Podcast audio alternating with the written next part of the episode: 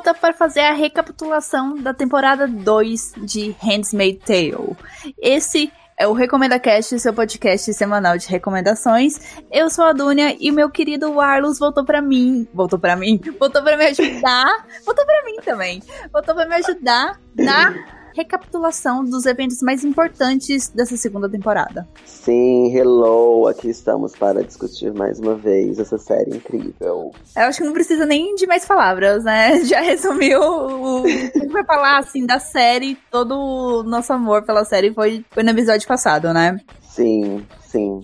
A gente já começou, a gente já demonstrou todo o nosso o nosso gás, porque foi um recap de duas horas e meia, né? Sim, Jesus de, toda, de todas as preocupações, tudo que, tudo que a série fez a gente sentir, todas as sensações, né? Que a série nos provocou. E sem mais delongas, bora começar o recap da segunda temporada de Handsmaid, ou O Conto da Aya. Vamos lá, let's go!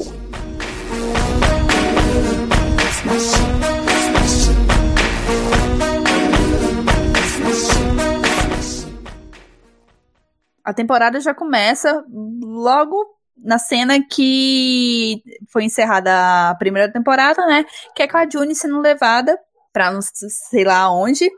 E ela acaba descobrindo que ela, tá, ela e as outras aias foram levadas para um antigo estádio onde elas vão ser enforcadas. Sim. Mas não é bem assim, né? Aquilo ali é só para assustar, é só uma representação. E acaba a gente acaba descobrindo que são vai haver outras várias punições para as demais aias, com exceção da June, porque a tia Lídia descobre que a June tá grávida e a, e a tia Lídia joga isso bem na cara dela, né? Que ela não uhum. vai ser uhum. punida, enquanto as outras aias vão receber as punições. Sim, e é engraçado dessa, dessa cena aí, né? Que aí você volta lá no último capítulo da, da primeira temporada, que no, no podcast anterior a gente tinha questionado mais ou menos o caráter do Nick, o que, que ele que, que ele estava disposto a fazer pela June e tal. E aí ele se despede dela falando para ela confiar nele. Mas esse confiar nele, eu tenho uma impressão de que ele sabia que ela só ia passar um, ela só ia passar um susto inicialmente, ela não ia morrer. Mas daquele ali, daquele castigo ali, ele não podia fazer absolutamente nada por ela. Né, que a gente discutiu foi isso. O que, que ele, o que, que ele faz por ela nesse, nessa nova sociedade, uhum. né? E aí, de acordo com os limites que ele tem ali, porque ele tem um cargo até importante, né? Ele, ele pouco faz, né? Ele só, na minha cabeça, ele só sabia, já sabia que ela, ninguém, nenhuma aia ia morrer. Até mesmo porque, a gente também já tinha falado isso, que as aias são como se fosse um produto muito importante para aquela sociedade né? É um, uma peça muito importante para aquela sociedade. E aí quando você vai vendo essa, essa, essa cena dessa primeira, desse primeiro episódio, como que elas são tratadas brutalmente ali, né? É tipo como se fosse gado mesmo. E algumas caem, os soldados chutam elas e elas são essa coisa mesmo de produto mesmo, sabe? Que que está ali sendo coordenada ou designada por uma outra pessoa. E outra coisa que eu queria falar, deixa eu lembrar aqui. Não, vamos dando continuidade, depois eu, eu falo. Não, tudo agora bem. eu não vou lembrar. Mas esse negócio do Nick, é... se ele falasse pra Johnny que era só uma encenação, eu acho que ficaria muito perceptível, sabe? E eles iam desconfiar de uhum. que teria algum informante. Mas ele foi muito sacana, sabe? De, de, tá, de ter falado assim, ah, só confia em mim. Num uhum, cara é, assim. Mas confia em mim no quê? Confia em mim em quê, na realidade, né? É, ai, o Nick. A gente já discutiu um pouco da, da problemática dele no episódio é. passado. Ai, né? lembrei. Lembrei o que eu queria falar. A música que toca é muito linda, que tá tocando aquilo ali, né? Fiquei muito emocionada. Só um detalhezinho. Mas tem o discurso da tia Lídia, né? Que é, apesar dela ser, a nossa visão, né? Apesar dela ser, tipo, um, um produto ali, tá sendo extremamente maltratado naquele espaço, naquele estádio abandonado, a, o discurso da tia Lídia é totalmente no sentido de, tipo assim, elas estão, aquilo ali, a justificação é, vocês estão pagando, vocês estão passando por um castigo, porque vocês mereceram, né? E isso tudo é um sacrifício em prol do bem comum divino, que é divino assim, Deus, né? Usa até o nome de Deus, mas que é esse lance de ser. É, ser é uma coisa muito divina, naquela sociedade. E aí essa lavagem cerebral que a gente já tinha falado, que elas, elas passam por essa lavagem cerebral de que, tipo assim, elas estão se sacrificando em prol de algo maior, mas não diz respeito a elas, né? E que Deus vai recompensar elas em um outro lugar, mas que, tipo assim, mas isso ela não fala, né? Fica no subentendido. Ela fala mais no sentido de, tipo assim, olha, quem tá te castigando não sou eu, sou, é Deus. Eu tô sendo, tipo, uma ferramenta para colocar vocês nos eixos, entende? E é uma coisa muito, assim, conflitante para o nosso mundo real, né? Porque existem essas, essas instituições que fazem as mesmas coisas, é, porque elas estão discursando em prol da conveniência delas. Não, é um discurso que ela já, já vem construído desde o momento daquele apedrejamento, né? Que não aconteceu. Sim. Que ela já uhum. começa ali falando que elas vão ser punidas e todo esse discurso vai culminar nesse falso enforcamento e nas demais punições, né? E ela até muda o discurso quando ela descobre que, o, que a June tá grávida. Uhum, sim, sim. Vamos prosseguir aqui. A June grávida, aí tem. Durante uma dessas consultas, eu, eu acredito que são consultas de rotina, um dos enfermeiros ajuda ela a fugir do hospital e até chegar num local seguro. Mas antes começa de... essa saga, né? Isso. Essa saga da ajuda do Nick. Aí. Exatamente. Só que antes da gente seguir com esse ponto, eu queria comentar o tanto que é estranha aquela cena mostrando o ultrassom da June, porque ela não vê o bebê e quem tá sempre vendo o bebê é a Serena. Então o uhum. médico sempre fica conversando com a Serena, como se a June não estivesse ali, sabe? É, porque a mãe é ela, né? Sim, como se a June fosse um boneco. Entende? Uhum. É, uhum. nossa, eu acho muito contrastante, porque tem aquela barreira de vida para ela não ver nada. E é engraçado porque aí a gente pa, é, para para observar que essas mulheres, que a gente, por exemplo, nesse recap a gente pode denominar elas como as de verde. Essas mulheres, essas senhoras, elas são santificadas naquela sociedade, né? Uhum. Elas que são, elas que nasceram designadas para serem as mães, as mulheres do lar e tal. As aias, elas são um, como eu já falei, como eu já falei anteriormente, elas são uma, uma peça, né, para viabilizar essa, essa construção tradicional de uma família. Porque já que essas mulheres não conseguem é, ter o próprio filho, né? Então, que essa é a mensagem da série o tempo inteiro. E aí tem. Ah, eu não sei se foi nessa temporada, se foi na segunda, que o. Na primeira. Na... Hã? Essa aqui é a segunda. Tá, não sei se foi nessa da segunda ou na primeira. Ah. Que o médico. Tem essa mesma cena, só que o médico ele tenta, de uma certa forma, aliciar a June, sabe? Sei, é na ele... primeira. É, na primeira, né? Hum. Enfim, aí tem, todo esse, tem toda essa, essa aura, né, dentro das consultas que a, as aias não veem o que acontece. Ela só vê uma sombra. Basicamente. É basicamente isso. E aí já daí já começa o, o rolê. Mas é o mesmo médico? É o mesmo médico. Eu conheço ele porque ele faz uma série que eu gosto, que é Orphan Black. Hum. Aí eu, eu, eu, marquei bem a cara dele, então é o mesmo médico desde a primeira temporada até o parto da June, sabe? Uhum, que ele deixa, ele deixa uma chave na bota dela, não é? Não é ele, é um enfermeiro. Ah, é por isso que eu tô confundindo. Que é até um negro? Isso. Uhum. É, ele deixa a chave lá e a June começa a, a fuga dela. E ela descobre que, como você falou, é o Nick que tá organizando. Uhum. Então... Mas deixa eu te perguntar uma coisa, só uma dúvida. É o enfermeiro que ajuda ou é o médico? É o enfermeiro. Ah, tá. Então, esse enfermeiro é aquelas pessoas que você estava falando anteriormente, aquelas econopessoas. Sim, a gente sabe? vai comentar mais na frente sobre isso. Uhum. É, é, que... é, é só para só pra montar um link de pensamento aqui, ó. É uma linha de raciocínio que é essas pessoas, existem umas pessoas que elas são meio que anônimas, que elas vão formar essa rede de revolução, sabe? Sei. É bom, enfim.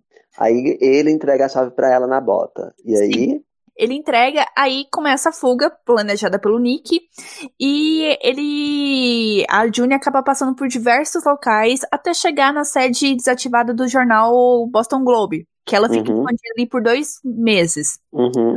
Eu acho interessante que a gente comentou no episódio passado, porque nesses dois meses que ela fica lá, ela começa a coletar matérias mostrando sinais da formação de Gilead, sabe? Coisas assim que ela não percebeu antes, mas juntando os pedacinhos de recortes ali, ela vai Uhum. vendo que, ó, tava, já tava armado, ó, há muito tempo atrás. Uhum. É uma Aí- coisa que não foi do dia pra noite, que a gente já comentou na, no recap passado. Sim. Aí o próximo passo, que ela ia passar para outro esconde- esconderijo, é comprometido e a Junior acaba sendo ajudada por um dos facilitadores da fuga, que é uma econopessoa, que o nome dele é Omar, e ele e a família dele vivem naquele ambiente que antes era desconhecido pra gente. É mediano, né? Como se fosse uma, uma outra classe dessas pessoas que vivem em Gilead, né? Exatamente. E E, é tudo muito padrão também. Tudo muito uma cor só meio que cinza. Sim, e tem um estilo de Uhum. vida muito diferente. Eles vão na igreja, sabe? A igreja que na, na primeira temporada a gente viu sendo demolida, ali eles estão indo. Parece que é uma obrigação, né? Sim, sim. Que é uma coisa muito bizarra. É um. E eles são, eles são monitorados o tempo inteiro ali também, né? É o que eu ia falar. Tá sempre ali. Não, não é só porque eles têm um, um- uma classe. Eles são de uma classe inferior, quer dizer que eles não têm vigilância, né? Uhum, uhum. E até os próprios vizinhos se monitoram. Se você. Sim, Não sei se você lembra da cena, mas tem aquele vizinho batendo, perguntando se eles ainda estavam ali, sabe? Sempre Uhum. monitorando. Lembro. Então, essa inserção da Juni nessa, na família do Omar acaba trazendo um pouco mais de conhecimento pra gente de como que funciona as econopessoas. Aí, devido Uhum. a uns incidentes ali, porque a família do Omar não retorna e a Juni tá naquela apreensão de continuar a fuga, ela se disfarça de econopessoa e vai até o ponto de encontro, o ponto de encontro final, que é uma pista de pouso de, de aviões, pra ela fugir. Uhum. O avião chega, só que ele é atacado, a Juni não consegue fugir e ela é levada de volta pro centro vermelho e ali de lá ela vai voltar pra casa dos Walterford. Lembro disso. O É. cara do avião é é assassinado, né, também. Sim, não, é todo mundo ali é metralhado, tirando a Juni. Uhum, porque ela, ela tá em especial, né? Porque eles já sabem que ela tá grávida. Sim. Real barra oficial. Uhum, é a primeira tentativa dela de fuga nessa temporada, uhum. né? Deixa eu te perguntar, nesse, nessa recapitulação nossa, já passou o primeiro episódio da, do- dos castigos ou vai voltar isso ainda? Já passou. Você quer comentar alguma coisa? Não, depois a gente comenta. A gente Tudo pode ir no, no meio do, do rolê. É porque a gente começou a falar só daquele campo do estádio ali e uh! Mas enfim. Não, se você quiser comentar agora, é porque assim, são vários níveis de, de punições, né? Começa com aquele Aham. enforcamento, aí tem aquela ironia de elas ficarem ajoelhadas segurando uma pedra é, na chuva, né? Aham. E aí chega a notícia que a Offred está grávida. Sim. E aí a, a tia Lídia. A gente. Oh, é tão engraçado, né? Que você lê às vezes até como uma falsidade, mas é como que, como que é bipolar aquele ser humano. Né, que ela já muda da água pro vinho, aí já tira ela dali, já leva ela para tomar uma- um mingau, se não me engano, porque ela precisa se alimentar muito bem, aí ela começa a ser enxergada como um santuário, né? Uhum. E aí foi o que eu comentei, não sei se eu comentei na, na- no recap da temporada passada, mas eu achei muito, não sei se eu posso dizer inteligente da parte dessa organização, mas a Tia Lídia, ela começa, ela, eu não, eu também não sei se ela queima a mão de todas as aias, né? Mas Hum. ela queima a mão de algumas aias ali na frente da Offred para ela, para ter essa, para quebrar essa união que existe, que ela já a Tia já captou, a anteninha de barata dela já captou que, olha, elas juntas, elas podem causar alguma coisa. Elas podem incomodar.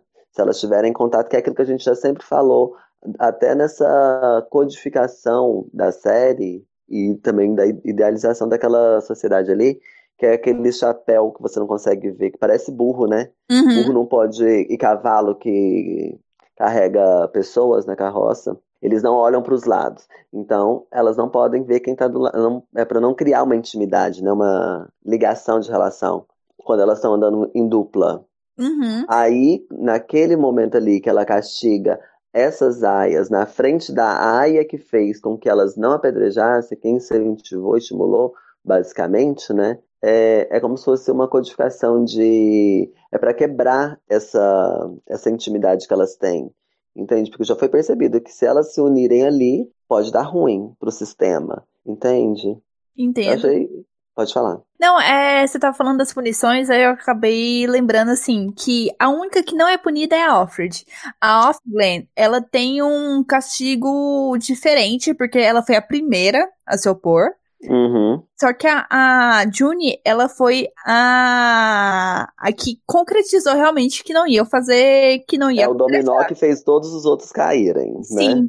Então a Offglen foi, foi punida e o resto tudo foi punido. E a Juni não. E então, Uhum. Essa cena da tia Lídia punindo as garotas em frente da Juni, enquanto ela tá Uhum. tomando sopa, sabe? Ela tá toda quentinha, as meninas estavam todas molhadas, passando frio. Uhum. Eu acho E muito pensa no forte. choque térmico que essas, que essas eh, por exemplo, né? Pensando numa vida real. O choque térmico que uma pessoa passa com a mão congelada e ela e ser queimada, assim. Aí a, a- só mostra uma Aya sendo queimada a mão, né? Que é a Off Robert, né? Que é Uhum. uma que ela aparece ali de vez em quando, mas ela não, não tem muitas falas, não tem muita história sobre ela.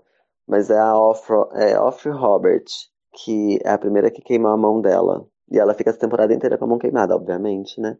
Sim. E, e é isso, eu acho que é um.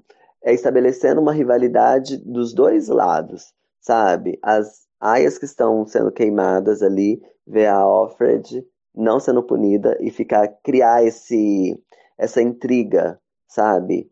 De olha só, você promoveu isso tudo pra gente, a gente fazer, e você é a única que não vai ser punida. E ao mesmo tempo a Offred ser torturada, né? Porque a tia Lídia não é burra. Pra ela ser uma tia, ela, o, que, o requisito é não ser burra.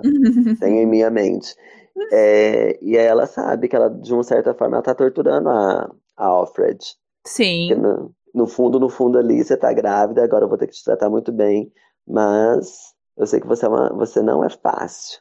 Então toma um castiguinho básico. Sim, e tanto que mais pra frente, alguns episódios mais pra frente, a Offred, a Offred, ela vai quebrar, né?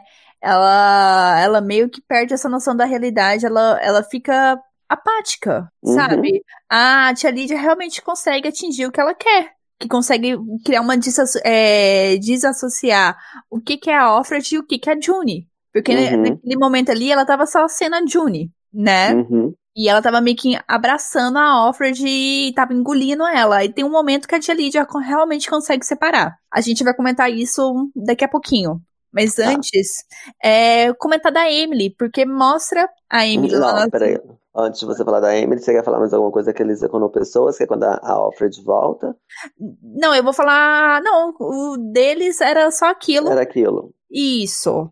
E aí É. era o retorno da, da Alfred, né? Isso, lá pra casa dos Alterford. Uhum. É, essa parte do retorno eu vou comentar mais pra frente, mas tem algumas informações aqui que são importantes e são mostradas é, durante essa, esse retorno da, da June. Que é a questão Uhum. da Emily lá nas colônias. A gente finalmente entende o que, que são as colônias, que é um ambiente Aham. radioativo, né? Que é um ambiente árido, Uhum. mostra que elas trabalham praticamente 12 horas, que elas têm uma meta bastante Uhum. bizarra de encher 10 sacos de, de, de terra lá. E que elas sofrem com, a- é, com a questão das doenças, da, do contamin... do. Como Da fala? contaminação. Isso, da contaminação por substâncias radioativas.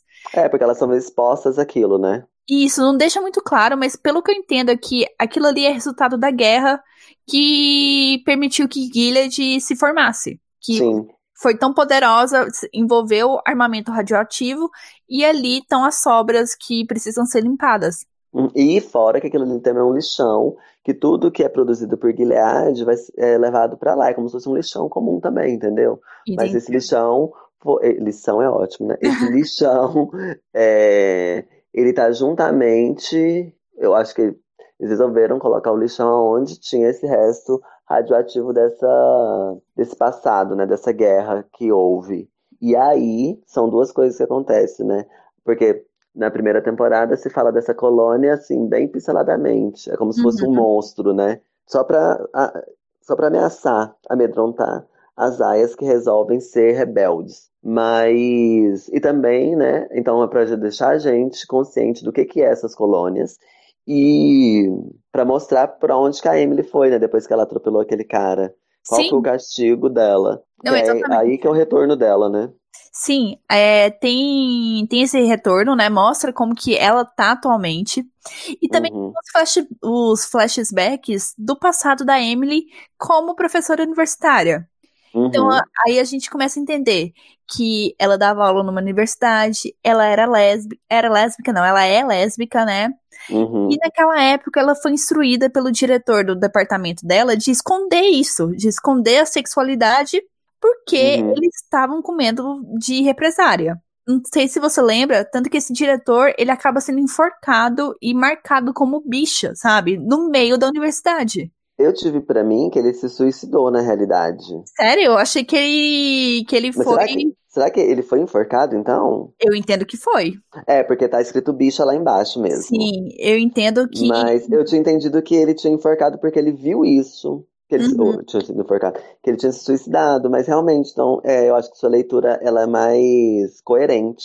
Que até ela vê isso, ela fica super preocupada, né? Sim, e eu entendo assim que lá naquele ambiente ele tinha alguns olheiros, sabe? Tinha gente que apoiava a formação desse novo governo. Então, denúncias, uhum. sabe? Questão de caçar bruxas. E eu acho possível eles escolherem é, alguns, algumas vítimas, né? Alguns exemplos para deixar bem claras as intenções. Que eles não uhum. vão aceitar questão de pessoas gays, pessoas lésbicas, pessoas diferentes do que está imposto na Bíblia, né?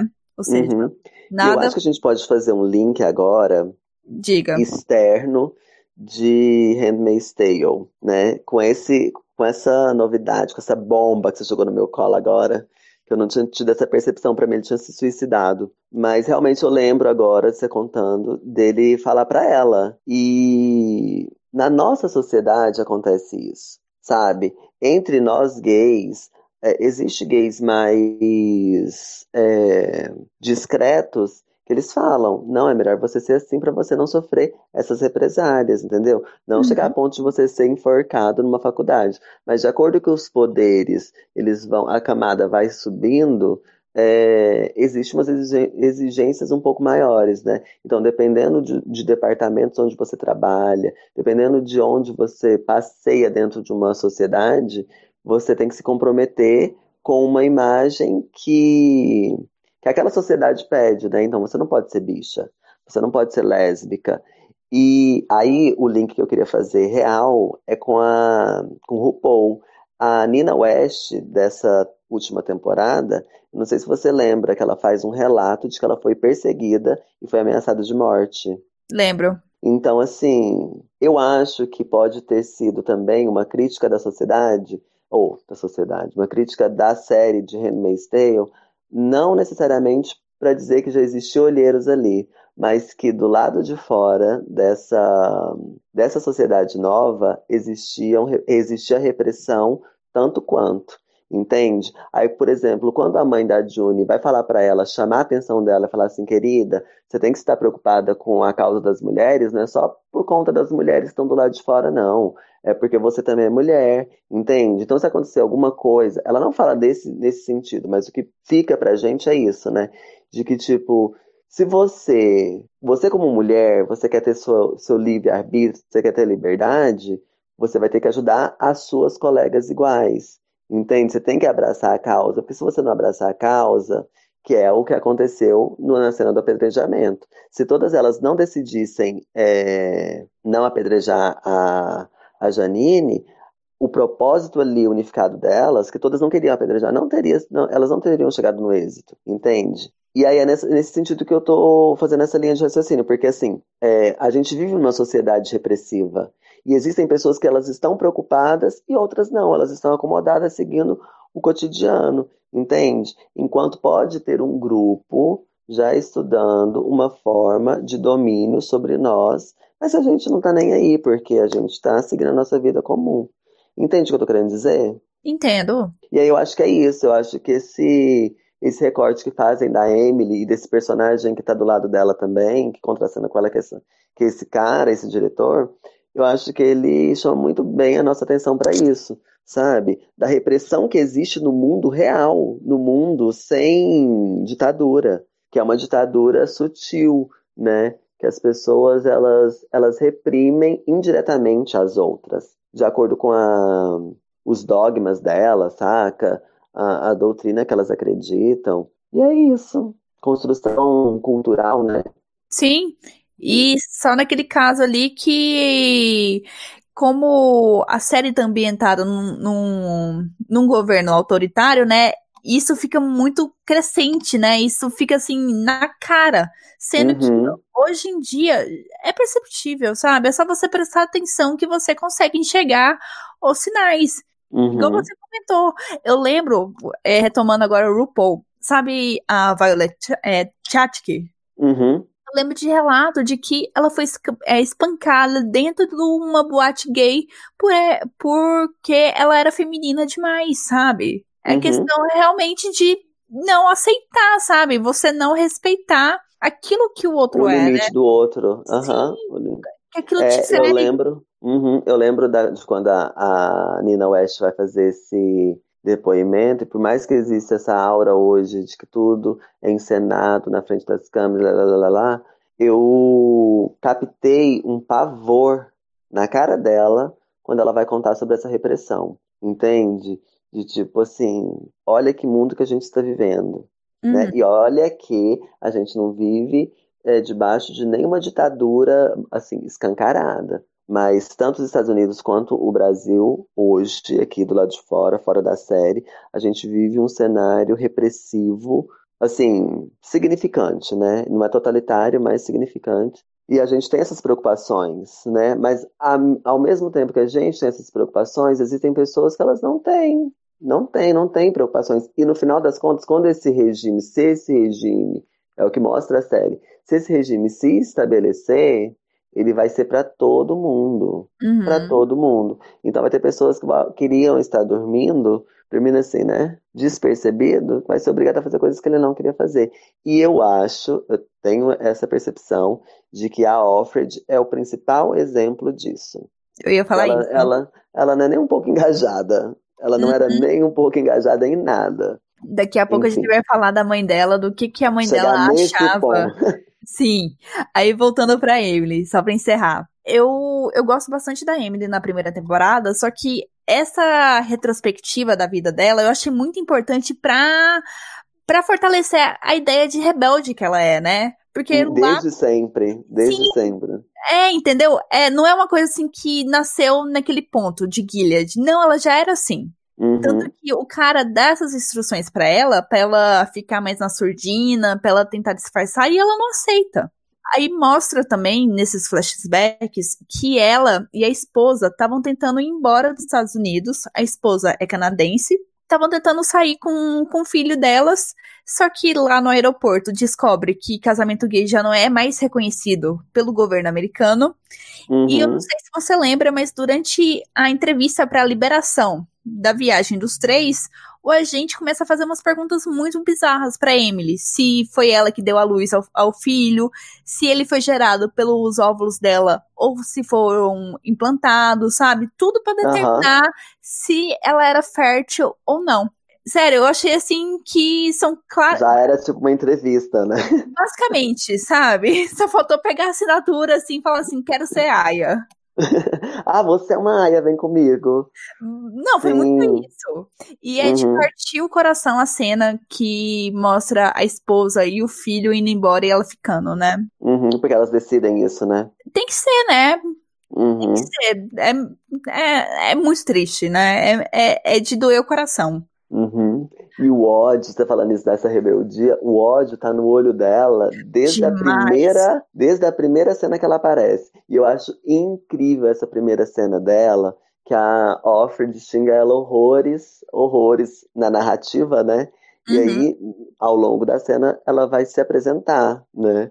Como e muito inteligente ela, ela sabe de tudo daquela sociedade inclusive. Você já percebeu? Já. Ela, ela, que, ela que conta pra Alfred o que, que é o que, quem que foi enforcado em tal lugar, quais são os caminhos que tem que ir. E aí, o final, ela contando, ela assim, presta atenção que tem um olho na sua casa. E aí é isso. E aí, tipo assim, ela já realmente, isso que você falou, ela, ela tem esse temperamento desde a, primeira, desde a primeira cena. Eu gosto de duas personagens, né? A que eu mais gostei assistindo a série de cara foi a Emily. E ao longo, no fechamento, eu gosto muito da, da Emily e da Serena. Mas eu a Emily é incrível. Da Serena, eu gostei mais da Serena nessa temporada do que da Juni. Confesso. Porque é, eu acho. Porque você vai, você vai vendo que as coisas vão vindo de encontro com ela. Sim, eu acho que a Serena cresceu muito mais. Ela tem alguns re retrocessos nessa temporada, sabe? Aquele negócio de avançar e, e voltar. Mas eu acho que o crescimento dela, já pra terceira temporada, vai ser, assim, uma coisa fantástica. Uhum. E da Emily, eu acho. Ela já tinha esse fogo no olho, né? Logo na, uhum. na primeira temporada, e no final dessa segunda, ela já tá totalmente insana. Porque ela tá uhum. tá surtando porque ela não aguenta mais aquilo. A é, mas olha, olha as coisas. É, olha as coisas que ela, ela foi submetida. Não, demais. Olha, olha onde que ela foi parar. Não, eu concordo. Tanto que quem foi parar junto com ela lá nas colônias foi a Janine, né? A gente uhum. sabia que era a punição dela, só que agora foi foi concretizado e eu acho engraçado a visão que a Janine tem bastante diferente da, da Emily. Quando... Mas a Janine parece que ela foi. Parece que ela, ela é louca na realidade. Saca? Ela não, ela tá fora dela. Ou você não vê assim? Eu vejo, eu, eu vejo como um mecanismo para ela se proteger daquilo, né? Ah, entendi. Não, eu, uhum. é, mas a questão, assim, eu, eu vou comentar, a gente vai falar disso é, daqui a pouco, mas a questão de quando elas, sa elas saem da, das colônias e voltam pra Gilead lá. Você uhum. entende que a, a, a, Emily tá assim, já desesperada, porque que merda, voltamos pra, pra essa merda, né? É, parece que pra Emily nada tem, nada, não existe esperança naquilo ali, sabe? Nada Sim. vai fazer ela feliz. A Janine já é o contrário. A Janine acha que é um sinal de Deus falando que vai tudo melhorar, que tudo é bom, que vai dar tudo certo, sabe? Ela, ela transborda esperança. Eu, eu acho muito bizarro isso. Mas, é, é, é, pois é, eu acho que ela já tá, tipo assim, a lavagem cerebral que fizeram na, nela foi num, num nível que ela já tá, ela tá louca. Ela tá louca. E ela, ela não tem é, noção de perigo mais, sabe? Ela faz umas coisas ela ri de umas coisas que tipo, não tem a mínima condição, sabe? Nos momentos ali, que até as pessoas negócio assim, Janine, Janine, senão. Uh, por que, que ela ri? Ah, ela ri de várias coisas ali que, tipo assim, ela não pode estar fazendo daquele, daquele jeito. Ela não pode estar agindo daquele jeito. Não, você lembra ela vai que, ter uma... que hum. é, tem aquele guardião que, que fica de olho lá na Johnny durante um tempo. Aí ele começa a empurrar ela e a Janine xinga ele, sabe? Xinga uhum. ele e ele dá um soco na cara dela. Eu fiquei assim, menina do céu, não xinga, sabe? Você sabe o que, que, vai acontecer. Ela é doidinha. Ela, ela tá assim, sabe Deus. Eu não lembro do final dela, na realidade, o que aconteceu com ela no final, assim. Mas antes dessa, dessa, desse retorno delas da colônia, é, tem umas coisas, né? Por exemplo, tem um casamento gay na colônia. Você Pode lembra comentar. disso? Sim, eu não entrei em detalhes aqui, mas fica à vontade para comentar. Que tem até tem esse casamento gay que aí a mulher já morre, tipo assim, ela mal casa, ela já morre. Sim. Mas é aquele lance de porque antes de, da apresentação dessa colônia é isso, você vai para a colônia e você morre lá. É isso. A partir do momento que você chegou na colônia, é você esperar a morte chegar, né? Por conta dessa contaminação, por conta do trabalho exaustivo, né? E ali elas trabalham e dormem tão somente, não é? Elas devem comer alguma coisinha ali ou outra, mas é, é basicamente isso, trabalhar e dormir. Até morrer. E essa mulher que, que casa, ela já está muito doente, né? E tem o, o lance, eu não sei, mas aquela aquela senhora que vai parar na, na colônia, ela é mulher, ela não é mulher desse cara que morreu, né?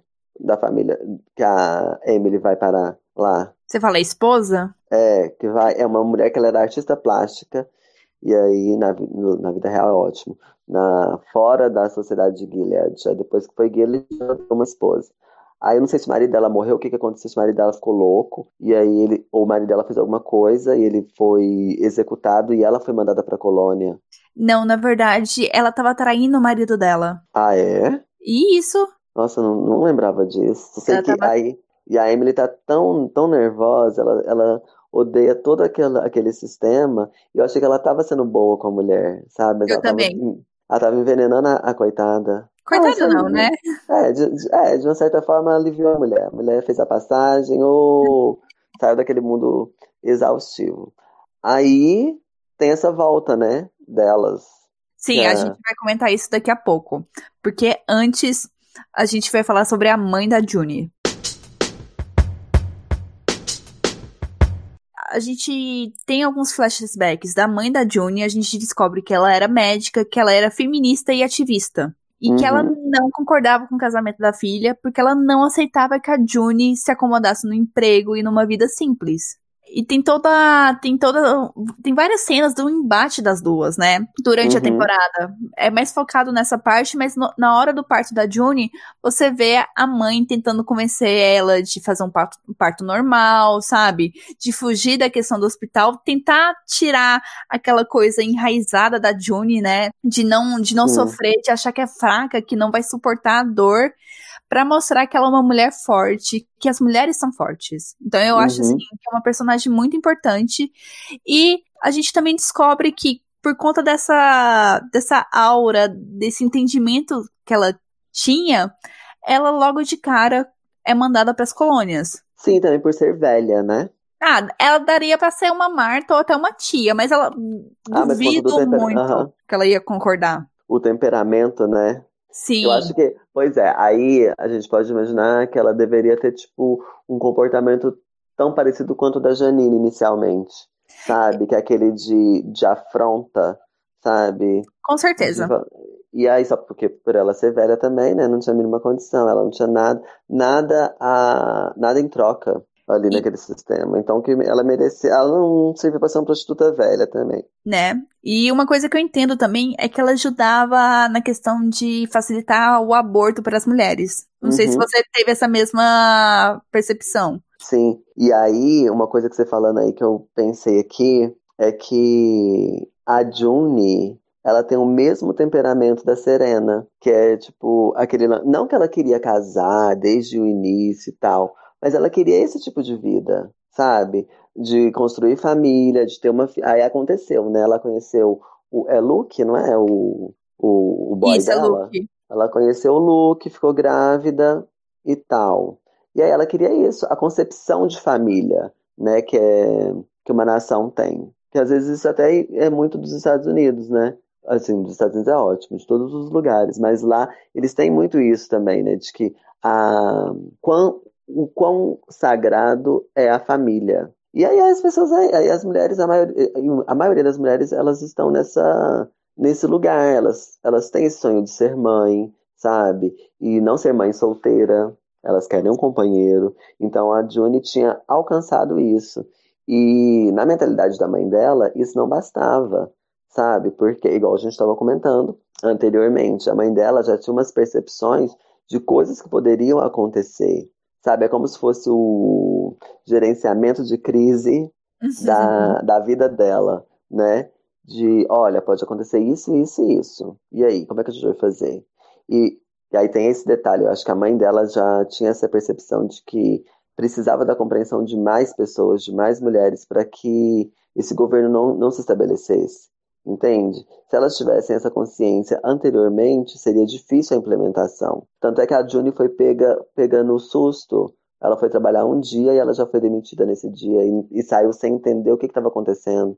Lembra? Ela foi usar um cartão, um, um cartão, ela e a Moira foram usar um cartão, o cartão estava bloqueado, elas não sabiam por quê. Entende? Então, aí voltando ao meu pensamento inicial, é isso, porque a Serena, ela, ela tem, não é acomodada, ela tem essa aceitação de ser uma dona, dona de casa, porque ela não passa de uma dona de casa, né? Rica, que cuida do jardim, não é? E que tem uma família, que vai ter um filho, porque filho é uma coisa muito, assim, eu não sou mulher, então não vou saber dizer o quão especial é ter um filho, mas esse, esse, essa aura de ser mãe se construiu uma coisa muito bonita em ser mãe, né? Dentro da nossa, culturalmente falando, mas ser mãe é uma coisa divina mesmo. Então, quando. E, e parece que tem mulheres que têm esse, esse feeling, né? E ao mesmo tempo que a gente tem que aceitar quem decidiu não ser mãe, porque é de direito da mulher, é também entender esse lado da mulher que ela tem esse sonho, sabe? Mas aí, de acordo com o que foi construído culturalmente, para a mulher parece que o pacote não é só ser mãe. Ela tem que ter um companheiro e tem que ter essa, essa estrutura familiar que compõe um homem, a mulher e o filho, né? E quantos filhos tiverem, não sei. Mas eu vejo isso muito nas duas, nas duas personagens. A June, ela basicamente quer ser mãe, né? Mãe da Hannah. E porque já aconteceu, né?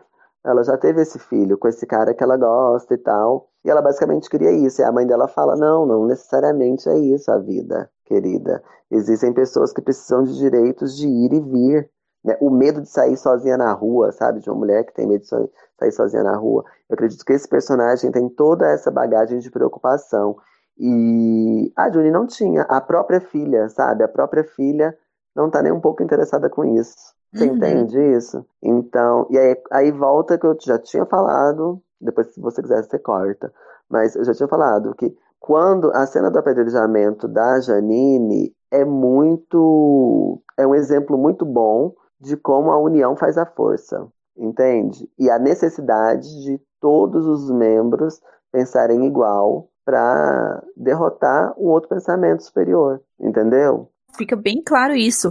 E você falando o negócio da mãe, da June, é interessante porque tem uma cena que mostra que desde pequenininha a mãe levava a June pra manifestação, sabe? Uhum. Pra passear. Então não é uma coisa assim que surgiu com a idade. Não. Uhum. Desde, desde criança ela é educada, ela, ela é, como fala, forçada a ver o que está acontecendo, o, por que, que as mulheres estão lutando, quais são as dificuldades, mas ela não uhum. enxerga. Sim, não, até mesmo porque é, ali se, se formou um layout diferente para ela, para June, né? Sim. Ela, ela acha. Ah, e tem uns, uns outros momentos também que são importantes para essa reflexão. Por exemplo, ela acha que ela pode trabalhar, ter uma família e conduzir a vida dela do jeito que ela quer ali, né? E ela nem é casada com o Luke ainda. Né? Eles só, uhum. só, como é que fala? Se pegam.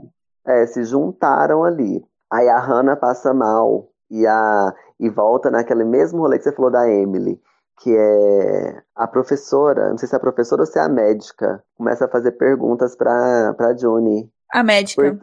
que, você lembra? Que é como se fosse um questionário também? Fazendo um monte de perguntas. Então, e, e, e colocando ela contra a parede. Você dá conta de ser mãe? na realidade, saca? Que é, é como se fosse um questionário socioeconômico para tipo assim, não, ela, essa daqui ela, ela, ela serve só para ser uma aia mesmo. Ela reproduz ela não sabe ser mãe. Ela tem uma filha, mas ela deixa a filha dela passar mal na escola. E é isso, entende? Então, e isso tudo são exigências externas de uma sociedade, entende? Que não sabe a sua particularidade. Que a mulher, ela, a, a mulher contemporânea, ela precisa trabalhar né? E, e, é do direito dela também fazer isso. Mas ela também tem sonho de ser mãe. Ela tem essa vontade de ser mãe, que isso é do feminino, né? Então, como que ela lida com tudo isso? Né? Como que ela desenvolve essa história dela, né? Sendo mãe, trabalha, a, a mulher multitarefas, né? E além de, dessas exigências práticas, tem essas externas que é tipo assim, olha, que são as opiniões, né? Eu acho que não. Eu acho que você não consegue ser mãe, mesmo tendo um filho. São interferências, né? E aí a série ela mostra muito, de uma forma muito efetiva, como essas interferências dentro de uma sociedade ditatorial, como elas são nocivas, né? E elas, tipo assim, é, é, é, é absolutas. Tipo, você não pode. A gente, a gente determinou que você não pode ser mãe, porque você não dá conta. Entende? Segundo os nossos é, critérios, né? Eu cheguei, eu examinei aqui e descobri que você não consegue ser mãe. Basicamente isso. Mas ela tem muito esse feeling, sabe, de ser mãe. E tá sempre a todo momento, porque ela não esquece a Hannah, né? Desde uhum. a primeira temporada, tá ali, ela não esquece a Hannah. Ela, apesar desse envolvimento dela com o Nick, eu tenho a impressão de que ela não esqueceu o cara também. Eu também entende? acho Até que mesmo não. porque porque tem esse esse elo, né? A Hannah e ele. Enfim, elas são muito parecidas, eu acho. Ah, elas têm propósitos parecidos, mas aí eles chocam, né? É como se fossem duas linhas paralelas que vão chocando. Quando elas se encostam, dá umas faíscas. porque, porque pelo que a gente imagina, a gente viu, a Serena ela não é uma mulher cristã, assim, necessariamente. Como assim? Ou, a, ou se ela é uma mulher cristã, ela é uma mulher cristã muito da luterana, progressista, isso mesmo. É, voltando, lembrando do filme lá do, da, do Mudança de Hábito. Ah! A Mary Clarence vem de um convento um tanto quanto progressista, né? É isso mesmo. Se ela, ela, se ela for uma cristã, ela é uma cristã progressista, porque ela, ela é isso que a gente estava falando. E nessa temporada é, fica muito mais evidente essa que ela tem ela tem perspectiva, ela tem ponto de vista, ela só abdica disso por conta de um outro ideal, né? Mas ela tem. e ela, ela quer muita coisa, a, a Serena Joy. Sim. Mas aí essas que são as diferenças, algumas diferenças dela e da Juni, mas eu acho elas muito parecidas. Você tá falando de soltar faísca? Outra que vai soltar faísca é a tia Lídia, porque assim com, com o retorno da June lá para casa dos Alterford, ela também vai se fazer mais presente naquele ambiente para cuidar da June e também para vigiá-la, né? Para não dar nenhuma fuga assim. Aí com esse retorno a gente acaba colhendo algumas informações de que, como a gente comentou antes, de, é, a Offglen foi punida com a perda da língua por ter sido a primeira a se rebelar. A falar. Exatamente. Aí tem, eu não sei se você lembra, tem uma cerimônia que é para reforçar a união entre as esposas e as aias grávidas, que é um negócio que vai amarrando as mãos, sabe? Que é uma promessa aos olhos de Deus, que agora elas estão ligadas. Você lembra Lembro. disso, dessa Uhum. parada? Uma coisa muito Uhum. bizarra. Uma coisa... Não, eu acho interessante porque nessa segunda temporada vai expandindo a questão das cerimônias nesse governo, né? Uhum. Porque antes assim, a gente tinha a questão do salvamento, tinha o negócio da cerimônia, né? Daquele ato. Agora a gente vai descobrindo outras facetas conforme a coisa vai progredindo. Uhum. E esse lance que você falou aí da, dessa cerimônia, ela às vezes ela, ela, ela foi passada só pra gente reforçar uma coisa que está sendo construída durante a segunda temporada inteira, que é a relação da June com a Serena, Sim. né? Que é de cão e gato o tempo inteiro, mas assim, uma complementa a outra. Parece que elas não dão conta de. Depois daquilo ali, elas não vão dar conta, não vão dar, não vão dar conta de se separar. E acontece ao longo da temporada inteira, como eu disse. Alguns momentos, a, a Offred, ela joga uns pensamentos para Serena. Eu acho que ela não conhecia a Serena, né? Ela não sabe, ela não tem noção de quem que é a Serena, mas ela, ela joga uns pensamentos para Serena, tipo assim, oh, olha isso aqui, você tem que fazer assim, assim, assado. Você pode fazer isso, você pode tomar essa iniciativa. Só que a Serena, de acordo com, com as metodologias dessa nova sociedade, ela já está quase acostumada a não tomar decisão nenhuma, a não opinar em nada, né? Então, de uma certa forma, a Offred é, é a ferramenta que está ali para tirá-la da zona de conforto, entende? Dando várias alfinetadas nela. Uhum. E, e a Serena, só- obviamente que ela sabe disso, ela, ela aproveita dessa situação. Então, elas estão se complementando nesse, nesse sentido, de forma de, olha, você tem que fazer isso, tem que fazer aquilo e tal. Não vou me antecipar, porque talvez você vai querer dizer mais alguma coisa sobre isso lá na frente. Tudo né? bem. A gente Mas, vai pontuar. sim, mas essa relação vai sendo, ela vai sendo amarrada, igual você falou na cena aí, né? As mãos costuradas, ela vai sendo costuradas é, ao longo da, da temporada inteira, até o último episódio. Sim, e agora parando para pensar, você percebe assim que, a- que essa criança, esse filho que a Juni tá esperando, uniu muito mais ela e a Serena do que a Serena e o Fred, né? Que é o que se espera. São um casal, o casal da série é as duas. Não, mas é. Eu entendo o que você tá dizendo, mas, sabe, você encontra mais semelhança entre as duas do que agora com essa chegada dessa criança entre a Serena e o Fred. Parece que eles Uhum. se distanciaram ainda mais. Porque a gente vai comentar daqui mais pra frente. Que é aquele choque, né? Que vai assim de cara com a Serena, que ela queria tanto filho, só que ela não pensou no que, que esse filho ia trazer. Uhum. Tá, voltando pra tia Lídia. A tia Lídia, ela mostra pra June o que, que aconteceu com aquele homem que ajudou ela a fugir, aquele econo, aquela econopessoa. Ele foi uhum. enforcado e o filho que ele tinha foi levado para casa de outra família. E a, uhum. a, tia Lídia fica reforçando a questão da culpa sobre a June. Que homem é esse? É o, econo... o... o Omar? Isso, esse mesmo. Ah, e a mulher dele também foi enforcada? Não é comentado. Só mostra ele, tanto que ele tá lá pendurado no muro. A tia Lídia mostra pra, pra, pra June, não fala da mulher. Talvez tenha sido mandado pras colônias ou foi enforcada, vai saber. E só que ela reforça que o filho foi mandado para outra família. Uhum. Aí a June já começa, assim, a entrar num, numa zona muito grande, porque o episódio mostra para ela que ela tem muita culpa em cima dela. A culpa. A Alfred. A Alfred e a June, porque a uhum. June foi a causa do fim do casamento do Luke. É, foi por culpa dela que algumas pessoas morreram nessa questão da fuga.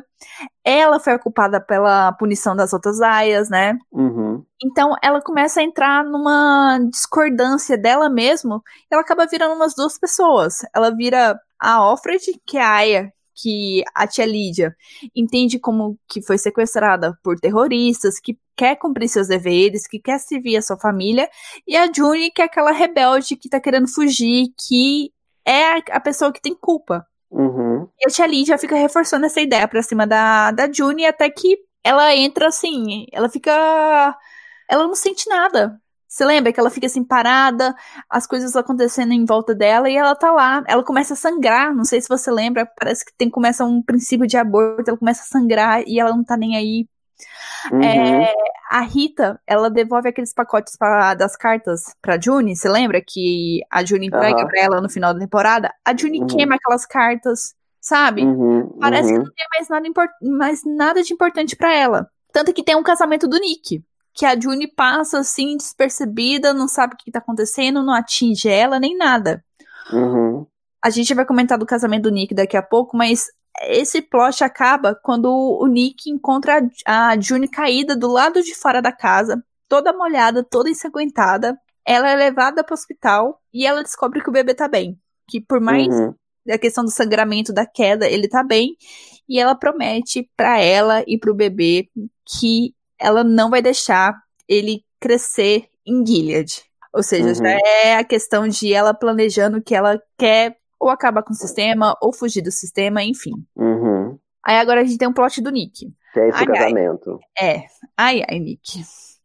Então, não sei se você lembra, mas o Fred tá querendo promover o Nick para que ele saia da casa dele. Uhum. Mas aí acontece essa promoção não do jeito que o Fred queria o Nick e os outros guardiões acabam ganhando o privilégio de casar com mulheres férteis e de começar uma família. Aí eu fiquei meio perdida desse negócio porque eu acho que o Nick, ele não vira uma pessoa, mas ao mesmo tempo ele é um guardião que tem ou um olho, tem família, sabe? Eu fiquei meio perdida nessa questão da classe que ele tem embutido agora. Uhum, mas, na realidade, ele não ia se tornar uma pessoa porque de uma certa forma, ele seria privilegiado. Ele foi recrutado por um cara, um dos outros caras mais importantes dessa sociedade. Ah. Entende?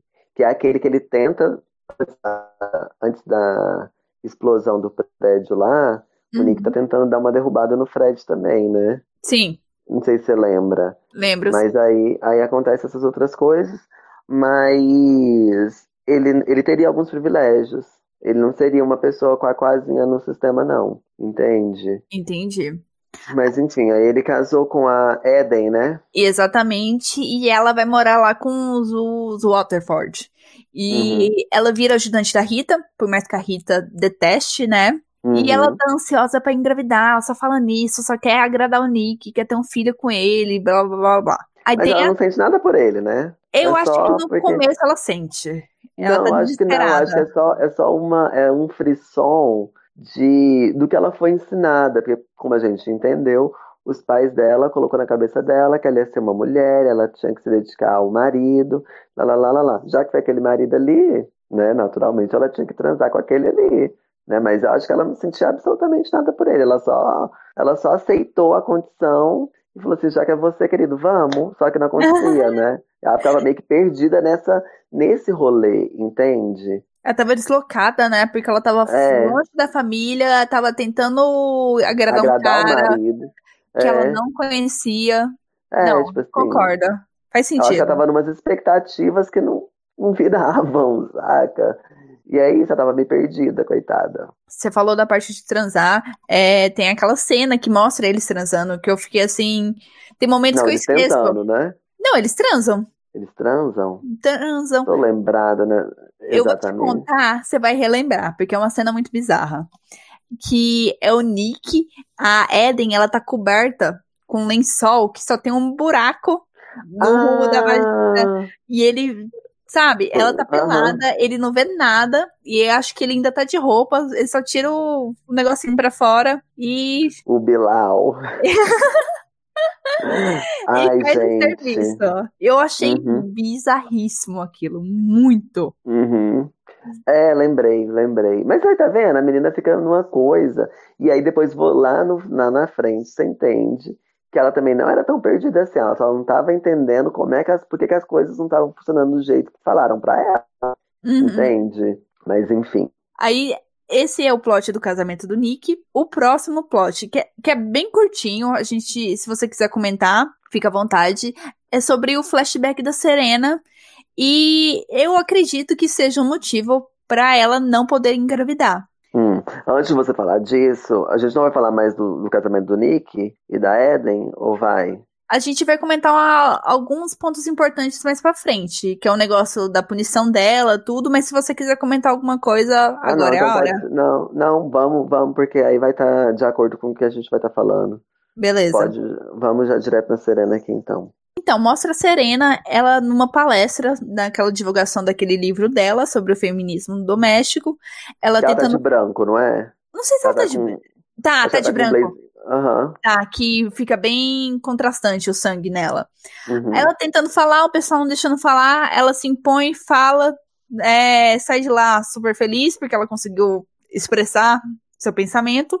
Só que saindo de lá, ela é atingida por um tiro bem naquela região ali do útero, né? Bem aqui Uhum. na região do quadril, da cintura. E pra mim é- é esse o motivo pra ela não poder engravidar. Não é que ela não seja fértil. É porque aconteceu alguma coisa ali que extinguiu ela, as de chances. lá pra cá, ela, aham, de lá pra cá ela não pode mais ter filho. É. Exatamente. Mas eu acho que, eu acho que não. Eu acho que na realidade ela é fértil e o Fred que não é fértil. Não, isso fica bem claro. Que ele não é ela fértil. ainda, dependendo, tipo assim, se ela tiver relação com outra pessoa, ela pode ter filho necessariamente. Talvez ela, ela passe por uma gravidez de risco, Uhum. né? Mas eu acho que o Fred que não é fértil, até mesmo porque, como é que é o nome daquele, que, qual que é a frase que a, a primeira Alfred deixa? Não deixem que os bastardos te incomodem, alguma coisa assim. Eu, meu latim é péssimo. Não me peça pra falar em latim. Mas eu acho, é, mas ela, ela ainda dá uma, eu acho que tem uma xingada nesse rolê. Provavelmente. Eu acho que está relacionado que eu acho que o Fred é um bastardo também. A gente não comentou isso na primeira temporada, não. Mas porque naquelas visitas da Alfred lá na, na biblioteca, no escritório dele, ele meio que solta essas coisas. Mas enfim, aí voltando aqui pro, pro rolê da Serena. Então, na sua linha de raciocínio, você acredita que é isso, né? Que depois desse acidente. É por isso que ela tem tanto a gana de querer ter um filho. Porque ela é fértil, só que por culpa do destino, sabe? Por interferência de outras pessoas, ela não pode ter um filho. Uhum. Então eu acho assim que o universo tá devendo isso pra ela. Eu acho que ela acredita nisso. E eu quero nem que seja do, do filho da Alfred. Exatamente. Ai, ai. Pois é. E eu acho que tem aí tem esse lance de ela, é isso que eu tô te falando, ela é uma, ela é uma pessoa que ela tem perspectiva e não só de ter um filho, mas que aí parece muito com o da Alfred, de compor uma família, de ter um marido e lá, lá, lá, lá, lá, lá, lá, lá. Só que aí é, o Fred, né, que ele já tinha essa, esse envolvimento com esse grupo que estava estudando essa nova sociedade, eu acho que ele conseguiu convencer ela em algum momento. E você olha, né, que nessas, nesses flashbacks ele está sempre, é tipo assim, tentando convencer ela de alguma coisa. Exatamente. Que não é claramente, mas ele tá, tipo assim, naquele momento ali ele tá, com, ele tá se passando como um apoiador dela, mas ele tá ali mais é para convencer ela das coisas, dos interesses dele. Entende? Sim. E ela, e ela compra, no final das contas, parece que ela compra essa ideia.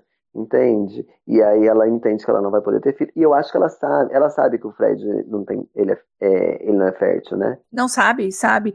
Tanto que você tá falando isso, o, o Fred, ele claramente força a barra pra cima dela, sabe? Claramente quer que ela faça alguma coisa que já chegou no ponto que não tá mais confortável para ela. Por exemplo, essa uhum. palestra. Uhum. Tanto é que naquele, naquele rolê lá do cara, que é da, da temporada passada, do, ela tá do fumando, que, é dessa. Do Havaí é dessa. Que, não, que o cara tá. Que o cara tenta convencer ela a fugir. É dessa. É dessa. É então, do esse cara.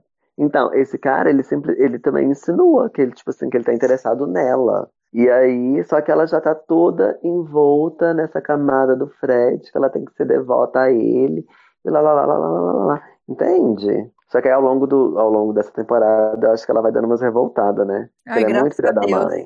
Ele é muito filha da mãe com ela, aquele safado. Não, ele é filho Mas, da mãe com, com todo mundo, né? Com a Juni, uhum. com todo mundo ali. Mas principalmente com ela, ele é filho, filho da mãe desde o início com a Serena. Sim. Nossa, o Fred não presta. Vamos retornar aqui para falar da é, é um atentado, né? É um atentado da organizado pela Offglen, lá naquele centro de treinamento das aias. Eu acho que foi idealizado só por ela, né? Eu acho que sim. Exato. É porque e aí volta naquele lance que eu acho que ela tinha uma ideia do que que era, você lembra, né? Quando ela aparece ali substituindo a, a Emily. Hum. Ela fala que ela tá gostando daquela sociedade, lá, lá, lá, lá, lá. Só que acontece essas coisas, acho que deve dar um bug na cabeça dela e ela entende que não é necessariamente do jeito que ela imaginou, né? E dá uma revolta a ponto dela se. Não, e junta isso com o fato dela ser punida perdendo o direito de falar, né? O direito de se comunicar. Aham. Uhum, Não faz, faz total sentido ela, ela armar. Porque a gente sente é, que aquela história do Mayday, que aparece muito na primeira temporada, meio que morreu nessa segunda, né? Uhum. Não é mais a revolução, um grupo revolucionário. É mais as pessoas ali, é cada um por si. Uhum. Se ajuda ali, monta uma rede ali, vai se ajudando e pronto. Uhum. E essa, todo esse plot da, do atentado, ele é importante porque ele mata algumas aias e mata alguns comandantes. Isso faz com que a Emily e a Janine retornem das colônias para substituir uhum. as aias mortas. Aí eu fiquei pensando assim, que eu, eu, eu não acho uma ideia muito certa, porque elas estão ali em contato com material radioativo, aí elas voltam para gerar filhos para as outras pessoas. Elas já estão contaminadas, né? É, qual que é, qual que é a garantia Linha de, de raciocínio. Entende? Né? É uma Eu, coisa é, assim. Talvez a Janine, ela deveria voltar, porque ela é a mais recente que tinha chegado lá, né? Uhum. Mas a Emily não deveria ter voltado, já tinha muito tempo que ela estava lá. Não, e tinha as outras aias também que voltaram ali. E, e foram, sim, muitas aias que voltaram. Eu só fiquei com essa linha de raciocínio. Tem umas coisas nessa temporada que não batem que eu vou comentar com você mais pra frente. Tem uma uhum. especificamente que para mim não fez sentido. Que eu fiquei assim, será que eu é. perdi alguma coisa? É, mas essa é uma delas. Esse lance eu não tinha parado para pensar. Realmente. Que. Mas era uma coisa muito assim. Eu acho que foi tipo um. É, pregando um remendo preto num pano branco. saca? Porque. Porque, tipo assim. A Emily, ela é levada por uns comandantes que eles. Que, tipo assim, eles já são velhos. Uhum. Você viu? O primeiro morreu. O segundo, sabe Deus o que, que, que aquele homem quer da vida. A mulher dele é louca. Sim. Como é que aquela família vai criar um filho, ô Dônia? Não, isso... Então é só, tipo assim, é uma maquiagem. Até a tia, a tia Lídia fala pra ela, assim, eu espero que você se comporte nessa daqui, porque senão não sei mais o que eu vou fazer com você, querida. A senhora vai ser jogada no lago. Porque, né? Tipo assim, eu acho que é mais pra, pra maquiar uma situação, porque já não tem mais aia mesmo, né? Uhum. E vai precisar colocar umas ali, então, tipo assim, é realmente, vamos chuchar essas aqui, que uma hora ela vai morrer. Porque não tinha, não tinha o que fazer. Mas, enfim. Não, eu concordo. Tanto que é, eu pensei isso, minha, minha linha de raciocínio, mas eu, eu simplesmente aceitei, porque, igual você falou, o que, que eles poderiam fazer? Aí, depois desse atentado, é mostrado um velório das aias, como que é aquele ritual, né, que elas vestem de preto, ficam falando o nome das aias. O nome das aias, né, é off não sei mais o que, off não sei mais quem. Você lembra Uhum. disso? Lembro. E elas estão com o rosto tampado, tão, sabe? É porque Uhum. morreram. Eu tenho os números aqui, morreram 31 aias. E foram 26 comandantes mortos nesse ataque. Uhum. E o Fred foi um dos que ficou ferido. E aquele comandante, o Pride, que é meio que a ligação do Nick, né? Que, que é meio que o Uhum. mentor do Nick, ele, ele morreu. Aham. E ele era meio. onde? É, ele era Sim, meio cabeça. Aham. E antes desse, dessa cerimônia aí, da cerimônia do, da inauguração do, do, desse centro médico, o Nick tinha pedido um favor pra ele com relação ao Fred. Não sei se você lembra. Eu não lembro qual era o favor, mas eu lembro que tinha essa conversa. E aí acabou que não rolou, né? Porque aí ele morreu. Mas Foi. era como se fosse assim, era o Nick que tava denunciando o Fred pra ele. Mais ou menos algo nesse sentido. Sim, eu lembro mais ou menos disso. Só que ele morre, né? Uhum. Aí quem entra no para comandar é o Cushing, comandante Cushing. E Uhum. ele já vai lá pra cima da June perguntar, porque a June era parceira da Offglen, né? Perguntar qual que era, se ela sabia que que a Offglen tava tramando, quem que ajudou ela a fugir, a, a June fugir, né? Então ele Uhum. fica marcando em cima da June. E a Serena já fica ligada nisso, né? E ela e a June já meio que combinam ali de fazer, de se protegerem, né? Porque o Fred, ele tá no hospital. É, Então- e, e aí esse cara pode prejudicar o Fred. Então Sim. as duas se dá uma dá uma unida pra dar uma despistada nele, né? Sim, exatamente. Ela, a Serena consegue fazer que esse comandante Cushing seja preso por conspirar com os terroristas que causaram o ataque ao Fred. E ela consegue isso com a intervenção do Nick, porque ele é a E é, figura tipo assim, masculina lá na é casa. tipo um, como é que fala? É como se fosse uma Aí não foi, não foi a palavra sumiu aqui agora. Mas é como se fosse um, um não, não é vandalismo. Mas ela fez isso por, por debaixo dos panos, né? Foi, foi. Porque não foi, não era legal, foi ilegal o que ela fez. Sim, porque ela, ela, ela falsifica a assinatura do Fred, né? nos Hum, documentos. Tanto que ela falsifica, ela tem, tem intervenção do Nick, o cara é preso, e a Serena convoca a June pra é, reavaliar as leis violentas que esse comandante Cushing queria aprovar depois do ataque. Então as Uhum. duas começam a trabalhar ali meio em. Eu achei linda essa, essa, essa cena. Eu também achei. Até, até a música que coloca, e é uma música muito romântica, Dunia. Sim, eu não Sabe? lembro música de casal. é. É uma música de que já passou numa novela da, da Globo, na real. E, tipo assim, música de casal, sabe? Eu pensei, gente, será que elas vão virar lésbica? Não, não é possível, mentira. Não, isso só extrapolei da minha cabeça, obviamente que não. Mas eu pensei, nossa, que tudo, essa parceria das duas. Eu achei incrível essa cena. Eu também achei. Chorei horrores.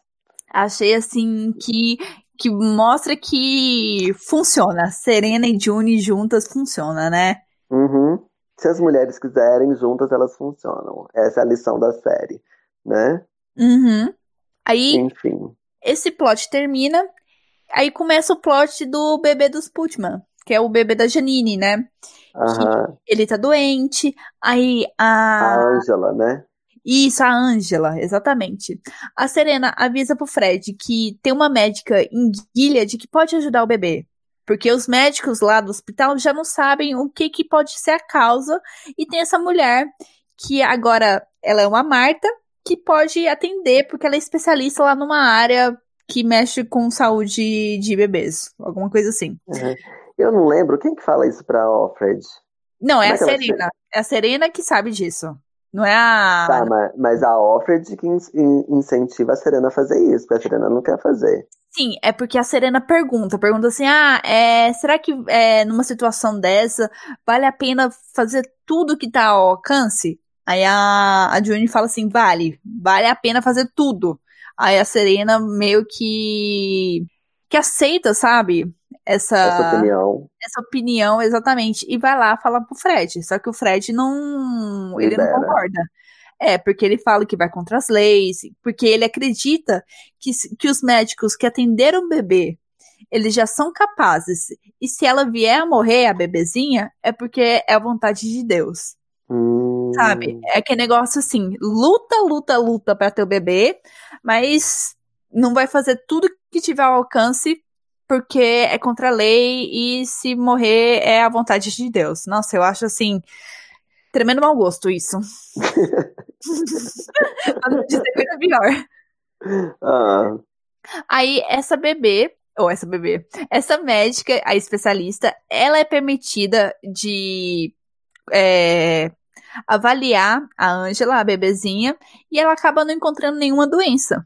Uhum. Nesse meio tempo, o Fred ele convoca a Serena e a June no escritório porque ele descobre que a Serena falsificou a autorização que permitia que a médica, né, agora Marta, atendesse o bebê. E ele também encontra provas de que a June, a June ajudou a editar alguns dos documentos que a Serena estava enviando para o governo em nome do Fred. Uhum. Você lembra dessa cena que ele dá uma taca de cinta na, uhum. Serena, na frente é, da Não tinha nada a ver com essa, esse lance da médica, não. Era só por conta do rolê desse documento aí que ela tinha falsificado por causa desse outro comandante. É os dois, eu acho que juntou os dois assim, sabe? O primeiro ele fez vista grossa, no segundo ele já não deixou, deixou passar. Então, aí ela... dá uma surra na, na Serena de frente para em frente, na frente da Offred. Sim, nossa, aquela, aquela cena de. É, sério, machuca, machuca muito. Porque... Mas, eu, eu, eu, mas eu me emocionei bastante, que é porque que eu penso assim, a, os produtores conseguiram fazer, a, é, construir o personagem da Serena de uma forma muito eficaz, sabe? O que ela passa, tipo, todas as. Igual eu já estava falando, que ela tem ponto de vista é, particular dela, né? E individual, na realidade mas ela abdicou por uma série de coisas e principalmente por conta dessa família que ela quer construir com o Fred. Mas muitas coisas vêm chocando ela, entendeu? Tipo assim, chocando a vontade que ela tem ali, a vontade de ser mãe. É tipo assim, muitas coisas que chamam a atenção dela, saca? Igual você falou que o universo, ela imagina que o universo deve esse filho para ela, né? Mas o universo vem de uma, de uma série uma série de momentos mostrando o que tá certo e o que tá errado, sabe? Diante das escolhas dela. Sim. Você entende? Eu entendo. E essa situação, por exemplo, da bebê, dela querer fazer tudo para salvar, não, nem, não é nem filha dela, sabe? É muito genuíno isso, né? Eu concordo que é muito, sabe? É, é muito latente, é instinto. E a questão do, de que a Serena tá abrindo mão, tá, tá indo contra as leis que ela defende, que ela escreveu, para salvar aquilo que é mais importante para ela. Enquanto o Fred uhum. não. O Fred, ele se atém às leis, sabe? Uhum. Eu acho que isso já diz muito da personagem nessa temporada. E aí, e aí é isso. E aí eu acho que. E aí, desses. De, desse episódio reforça muito para Offred como que a Serena ela também ela tem essa como eu já falei esse esse ímpeto individual e como que o instinto dela funciona e que o desejo dela é genuíno e tal. E a Offred dá mais ou menos uma entende mais ou menos a Serena né? Uhum. e aí é, a Serena ganha uma moralzinha com ela e, e, e, fica claro as coisas para Alfred, né? Nesse sentido, de como que as coisas funcionam, que a Serena, ela tá. Ela não pode escrever, ela não tem essa autonomia que ela queria ter. E aí a, a, a June e Alfred, ao mesmo tempo, querendo instigar isso nela, tipo assim, querida, você abdicou de ler, de escrever.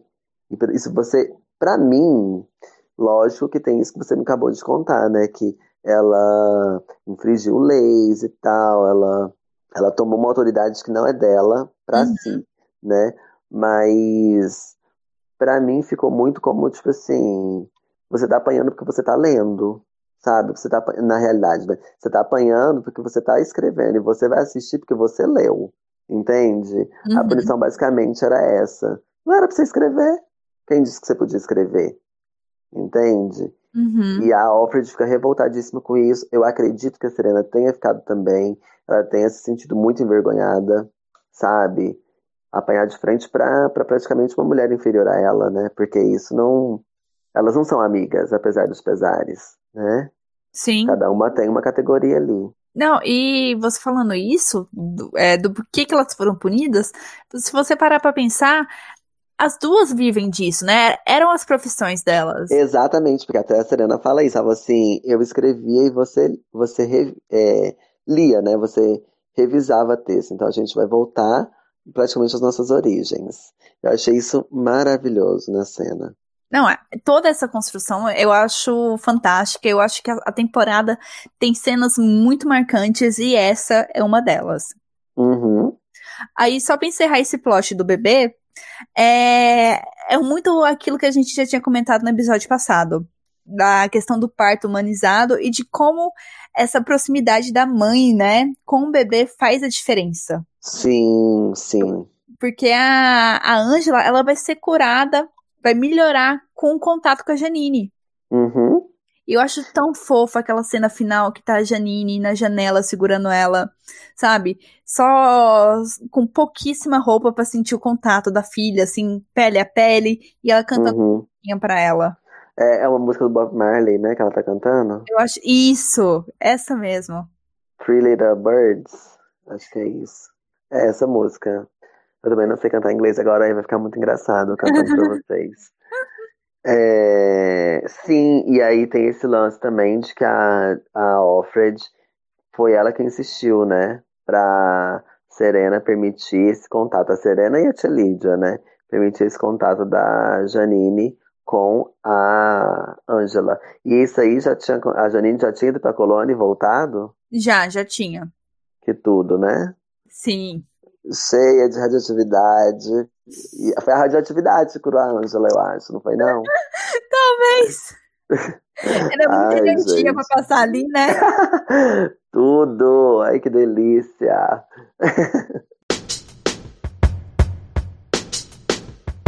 Um, acho que é um dos plots mais, mais relevantes durante a temporada, que é a viagem do Fred e da Serena pro Canadá. Uhum. Porque na temporada passada vieram os mexicanos pra Gilead e agora são o Fred e a Serena que vão sair de Gilead, né? Uhum. Nessa viagem diplomática ao Canadá. E enquanto os dois estão fora, vai. É alocado ali para casa um guardião, que é o Isaac, que vai vigiar principalmente a June. Uhum. E eu acho interessante assim, por que, que o Fred tá levando a Serena? Porque a Serena ela não queria ir. Porque a gravidez da June tá no. já tá naquele último trimestre, sabe? Ela queria acompanhar de perto. Uhum. Aí o Fred fala assim que ele quer levar a Serena para mostrar que as mulheres de Gilead não são oprimidas. Eu quase ri na, minha, na, na cara dele quando ele falou isso. Uhum. Sabe? Tanto que é irônico. Uhum. É, mas é isso, né? Ele quer, ele quer maquiar. Exatamente. Aí, é uma coisa assim que é constante nessa temporada é o, a questão da Serena e da June se aproximarem e depois se afastarem. Se aproximarem e se afastarem, principalmente Aham. da parte da Serena. É, né? que a Serena é meio doidona. É. Ela tá nervosa.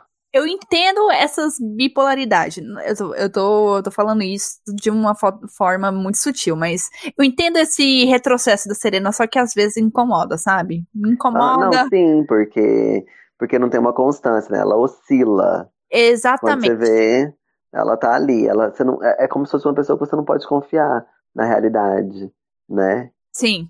É porque ela ainda tá numa luta interna dela, né? Uhum. Eu digo isso porque nesse plot, a Serena, ela avisa pra June que assim que o bebê nascer, a June vai sair daquela casa. E vai ser Uhum. mandada, assim, pro raio que o parta, o mais longe possível. Uhum. Aí lá no Canadá, é... Ah, mas tem esse lance, eu acho que é, isso aconteceu depois que ela apanhou em frente a Alfred, porque ela ficou chateada, isso que eu tava te falando. Sim, ela ficou não, muito foi. chateada, né? Foi. E ela falou assim: não vai ser só eu que vou ser humilhada, não, você vai pagar também, querida, agora. Quer ver? Entende? Então Entendi. tem todas essas coisas, essas oscilações da Serena. Não, eu entendo, só que pra mim é difícil de, de, de engolir, sabe? É Uhum. complicado. Eu entendi também. Na parte do Canadá, tem aquela história que a gente comentou mais cedo sobre a Serena ser abordada por um representante do governo americano. O governo americano, assim, da região que não é tomada por Gilead e que lhe oferece uma fuga para o Havaí e proteção. Além uhum. de completar com ela, né? Uhum. Aí ela recusa. A Serena recusa. Eu, eu sinto que ela ficou um pouco tentada, só que ela recusa, né? Ela, ela dá uns passos para trás, pensa não sei no que, que ela pensa, porque eu acho a cabeça da Serena tão confusa nessa temporada. Tão difícil de decifrar, sabe? De criar uma linha de raciocínio. Aham, uhum. é porque eu acho que ela tá muito focada nesse rolê de. Da, da construção de Gilead de um modo geral, e de ela ser mãe, e ela tem isso. Acho que a priori dela é essa. Então, assim, Obviamente, como mulher, ela tem desejo sexual, ela tem outros interesses, ela, quer, ela gostaria de ler, mas o que ela mais quer fazer, o que ela mais quer ter é um filho. Isso é muito claro. Então, assim, se ela tem que pagar uma série de coisas para fazer isso, ela tá pagando. Entende? Entendi. Basicamente. Não. E aí ela, ela, ela, nem fumar, ela quer fumar, gente. Que nervosa, uma voz querida. Acende um aí pra nós. Fumar, ela não quis fumar com o cara, né? Sim. É um exemplo de abdicação, eu acho, naquele, naquela cena ali, sabe? Ela é onde deixa muito claro que ela tá, é, é, ela tá abdicando e ela resolveu suportar tudo aquilo, sabe? Essas, esses desaforos do Fred, ser inferior a ele claramente, porque ela não é burra também, entende? Ela sabe tudo o que tá acontecendo em torno dela. Não, é verdade, porque naquele momento que ela chega no Canadá e ela tá passeando na rua, ela fica deslumbrada, né? Parece que ela tinha esquecido como era o mundo fora de Gilead. E uhum. parece que ela fica tentada aquilo. E quando chega o cara e ela percebe que ela vai ter que abandonar o sonho de ser mãe, vai ter que abandonar tudo aquilo que ela construiu, cai, cai a ficha e ela recusa, né? Uhum. Entendi. Aí, com, com o Fred e a Selena fora, a June, ela pede pra Rita, a Marta, ser a madrinha do bebê quando ela não estiver mais ali. E ela uhum. também conta pra tia Lídia qual que é o desejo da Serena, porque não é convencional a Aya sair logo após o nascimento do bebê. Uhum. Porque o bebê tem que desmamar, tem todo um rolê lá. Então a June pede pra tia Lídia proteger o bebê, principalmente do Fred. Uhum.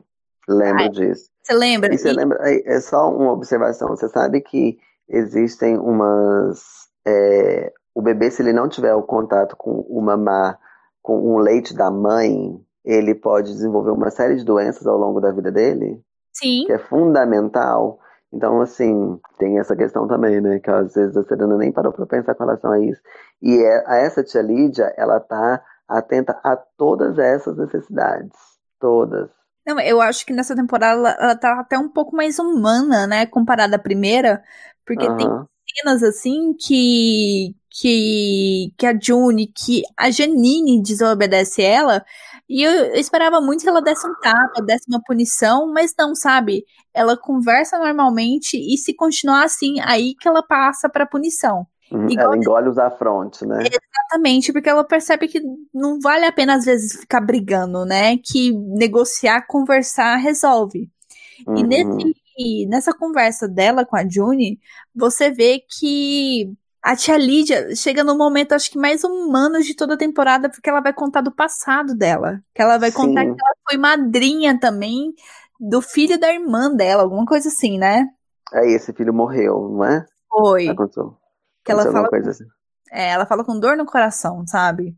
É, e aí ela fala que não foi a culpa dela, lá, lá, lá. E é um. São esses personagens, acho que são três personagens que ficam. Deixa esse link para a próxima temporada né? A tia Lídia, a mãe da Offred e esse novo comandante que deixam uma coisa para a temporada que vem, porque parece que eles vão ter uma, um esclarecimento sobre os flashes, vão ser sobre eles. Eu espero que sim. Porque a tia Lídia é um personagem assim, que eu queria muito entender o que, se passa na cabeça dela. Uhum, muito. Porque, o que, que aconteceu com ela, né? Por que, que ela chegou sim. naquele lugar? O que que motivou ela chegar até ali, sabe? Uhum. Eu quero entender. Tá, voltando para o plot do Canadá. Aí tem o. Acho que é o momento mais importante do, do Luke e da, e da Moira, né? Porque para mim, nossa, essa, essa temporada, cenas com eles eram totalmente desnecessárias. Eu não sei se você sentiu isso é também. Por isso que eu te falei da Moira, entendeu? Você lembra na temporada passada? Lembro. Eu falei assim, nossa, e você sabe que ela ganhou, ela foi a única que ganhou como premiação no, no rolê desse, desse ano? Ah, nem, sério. A Moira foi a única de todo o elenco, foi a única que ganhou. Eu acho que a Serena tinha que ter ganhado como melhor atriz. acho. Como melhor atriz coadjuvante, né? Porque ela, ela tava nessa categoria. Sim. Ela não ganhou. Ela concorreu ela, a tia Lídia e a, a Emily. Emily. E aí não ganharam. Aí a outra lá, que acho ela chorando lá no Canadá, a outra. A outra já tava lá, sabe? Es- Essa Moira já tava lá no Canadá, tinha conseguido fugir. Hum, ela, eu acho, eu tenho pra mim que da primeira e da segunda temporada, ela pouco se preocupou com a Juni. Pouco se preocupou com ela. Ela tava muito mais interessada em fugir. E aí fica lá chorando, as pitangas. Ah, não, gente. Não, e aí eu ficava sendo mais espreita, pensando assim, não, daqui a pouco ela ainda dá uma, uma pulada em cima desse bofe, né? Mesmo ela sendo lésbica. Mas enfim, não aconteceu isso. Ainda bem, né? Não, mas é realmente, o plot dela eu achei muito chato. O negócio assim de enfiar que ela foi é, barriga de aluguel. Eu fiquei assim, meu Deus do céu, que coisa mais aleatória. Entende? Aquele rolo dela com a obstetra lá dela. Eu fiquei assim, meu Deus, tirar isso do cu. Né? Porque. E aí, querida? E aí? Sabe? Porque aquilo ali pra mim não fez o menor sentido pra, pra Moira da primeira temporada. Então, pra mim, ó, tô nem aí pra ela. Tô, tô Sim, achando. sim. Ela foi muito sem graça. Muito sem graça. Foi. Aí, só pra contextualizar essa é, é, falação da, da Moira e do Luke, é que o Fred, a Serena e, a, e o Nick, eles estão. Eles encontram, né, um protesto em frente ao salão de reuniões que eles estavam indo. E o Luke. Isso em Gilead. Não, isso em, no Canadá. O Fred. A Serena e o Nick. Ah, tá. Ah, foi mesmo, foi mesmo. Sim, que aí tá o E a Moira lá. aparece. Aham. Primeiro é o Luke com uma foto gigantesca da Juni e ele meio que confronta o, o Fred e o Mas Fred ele nem sabe, que, nem sonha que o Fred é o, é o, o comandante da Offred, né? Ou sabe? Não sabe, sabe, porque a Moira falou pra ele, Ah, sabe? entendi. Então ele confrontou assim na esperteza. Aí o, o Nick aproveita essa, esse encontro com o Luke, segue ele até o bar, conta que a Juni tá grávida do Fred, né? Não fala que o bebê é do dele, do Nick. Uhum. fala que é do Fred, e ele também entrega o bolo de cartas falando que a Juni passou pra ele e que o Luke devia divulgá-las. Aí que entra o ponto que eu não entendo, porque a Juni queimou a porra dessas cartas. Aham. Aí Eu não sei de onde surgiu esse. Mas será que, mas será que essa, mas será que ela queimou todas as cartas? Warlos, pelo que eu me lembro, sim. Pelo que eu me lembro, sim. Mas Vou enfim, mandar uma mensagem pra Elizabeth Moss perguntando, fala assim, minha filha, que ela é produtora, ela é uma das produtoras, é, fala, de onde você tirou essas cartas? Eu É, digo a senhora, foi do cu que você tirou? e esse bolo de carta aí que apareceu do nada, na mão do Nick. Uai, pois é, eu, eu vou ter que assistir de novo pra me lembrar de umas coisas, mas realmente, quando você começou a falar do bolo de carta, eu pensei, mas ela não tinha queimado as cartas? Não é? Indignação. Uai. Aí ele divulga essas porra dessas cartas que surgiu do cu. Ai. Aí o Fred e a Serena, eles acabam sendo expulsos por causa disso, né? Lá do Uhum. Canadá. Tem uma Uhum. coisa no Canadá que eu não acabei não comentando, que mas é, tá muito ligada àquilo que você falou do fato de serem proibidas as mulheres de ler e escrever, que é entregado o itinerário do Fred pelo governo canadense e quando é entregado o itinerário da Serena, é tudo figurinha. É a hora e a figurinha, sabe? Uhum. Eu achei aquilo ali super genial e, nossa, e é pra mostrar Sim. assim, que mesmo fora do seu país, você vai, ser, continu você vai continuar sendo tratada como uma pessoa que não pode ler e nem escrever. Uhum. Eu achei fantástico. Sim, e aí é um outro momento que, tipo assim, de confronto da Serena, sabe? Desse universo que você falou que eu achei incrível. né? O rolê do universo. O universo falando, querida, olha o que você escolheu. Exatamente. É isso. Enjoy você... agora, porque, né? Porque você que escolheu. Você concordou, você, você tinha o direito, num certo momento, você tinha direitos e, e aí, por exemplo, a mãe da June, o que a mãe da June fala para a June reflete para a Serena. E é por isso que eu falo que as duas são muito parecidas, entende? Você tem que ter uma preocupação, você tem direitos, mas se e você tem que preocupar com o direito coletivo, porque se o coletivo for afetado, você está dentro do coletivo, querida. Então você perde os direitos, entende? E aí é isso. Eu acho que o universo, a June tem uma mãe para falar isso para ela né, na série. O universo faz isso com a Serena, porque a Serena, a todo momento, é chegada informação para ela de que ela fez uma escolha errada. Você pode observar, tem vários momentos na série, principalmente na segunda temporada, que vai mostrar como ela foi estúpida com ela mesma. Entende? E ela sofre sozinha. Ela Sim. sofre com que ela, com que ela criou. Entende? Não tem uma vilã para ela na história. A vilã é ela mesma, né? Da própria história, porque ela ela decidiu uma série de coisas, ela subjuga uma série de pessoas, mas que diz respeito a ela também. Em outros âmbitos ali, é, são mesmos direitos, entende? Que ela não pode fazer, né? Uhum. A gente não. vai falar do, do dedinho dela, né? Vai, vai falar mais pro, pro final disso. Uhum. Aquela cena. Hum, sério, o último. Foi incrível episódio, também. É, o último episódio foi só tiro, porrada e bomba. É... E facada nas costas. É, faca na botinha, querida. Dedo no cu, rasgado pra cima, assim, ó. Total. Aí, voltando. Vamos voltar aqui pro recap. É, a June, ela começa a ter é, contrações, porque ela já tá prestes a, a ter o bebê, né? A barriga dela tá gigante. Ela já, ela já é toda preparada aquela cerimônia de nascimento, né? A, a Serena tá uhum. tá naquela expectativa, sabe? Você vê os olhos dela brilharem, sabe? E uhum. descobre que é um alarme falso. E a Serena fica assim, full pistola. Fica putíssima. E a Offred quase goza, né? Também. Sim. E aí elas ficam nessa picuinha, né? Porque, tipo assim, a Serena apanhou na frente da Offred, aí a Serena. E a Offred ficou abismada com isso, mas a Serena ficou nervosa, aí vai, cutuca ela, aí a Offred cutuca a outra, aí fica nesse, nessas cutucação infernal, entende? Ai, Sim. credo. Dá um Não, é ódio. É, demais. É, aí a Juni vai pedir ajuda pro Fred, porque basicamente essa mudança, é, essa saída dela da casa dos Waterford depois do nascimento do bebê já tá quase pronta, né? Só faltou fazer uhum. as malinhas e tchau.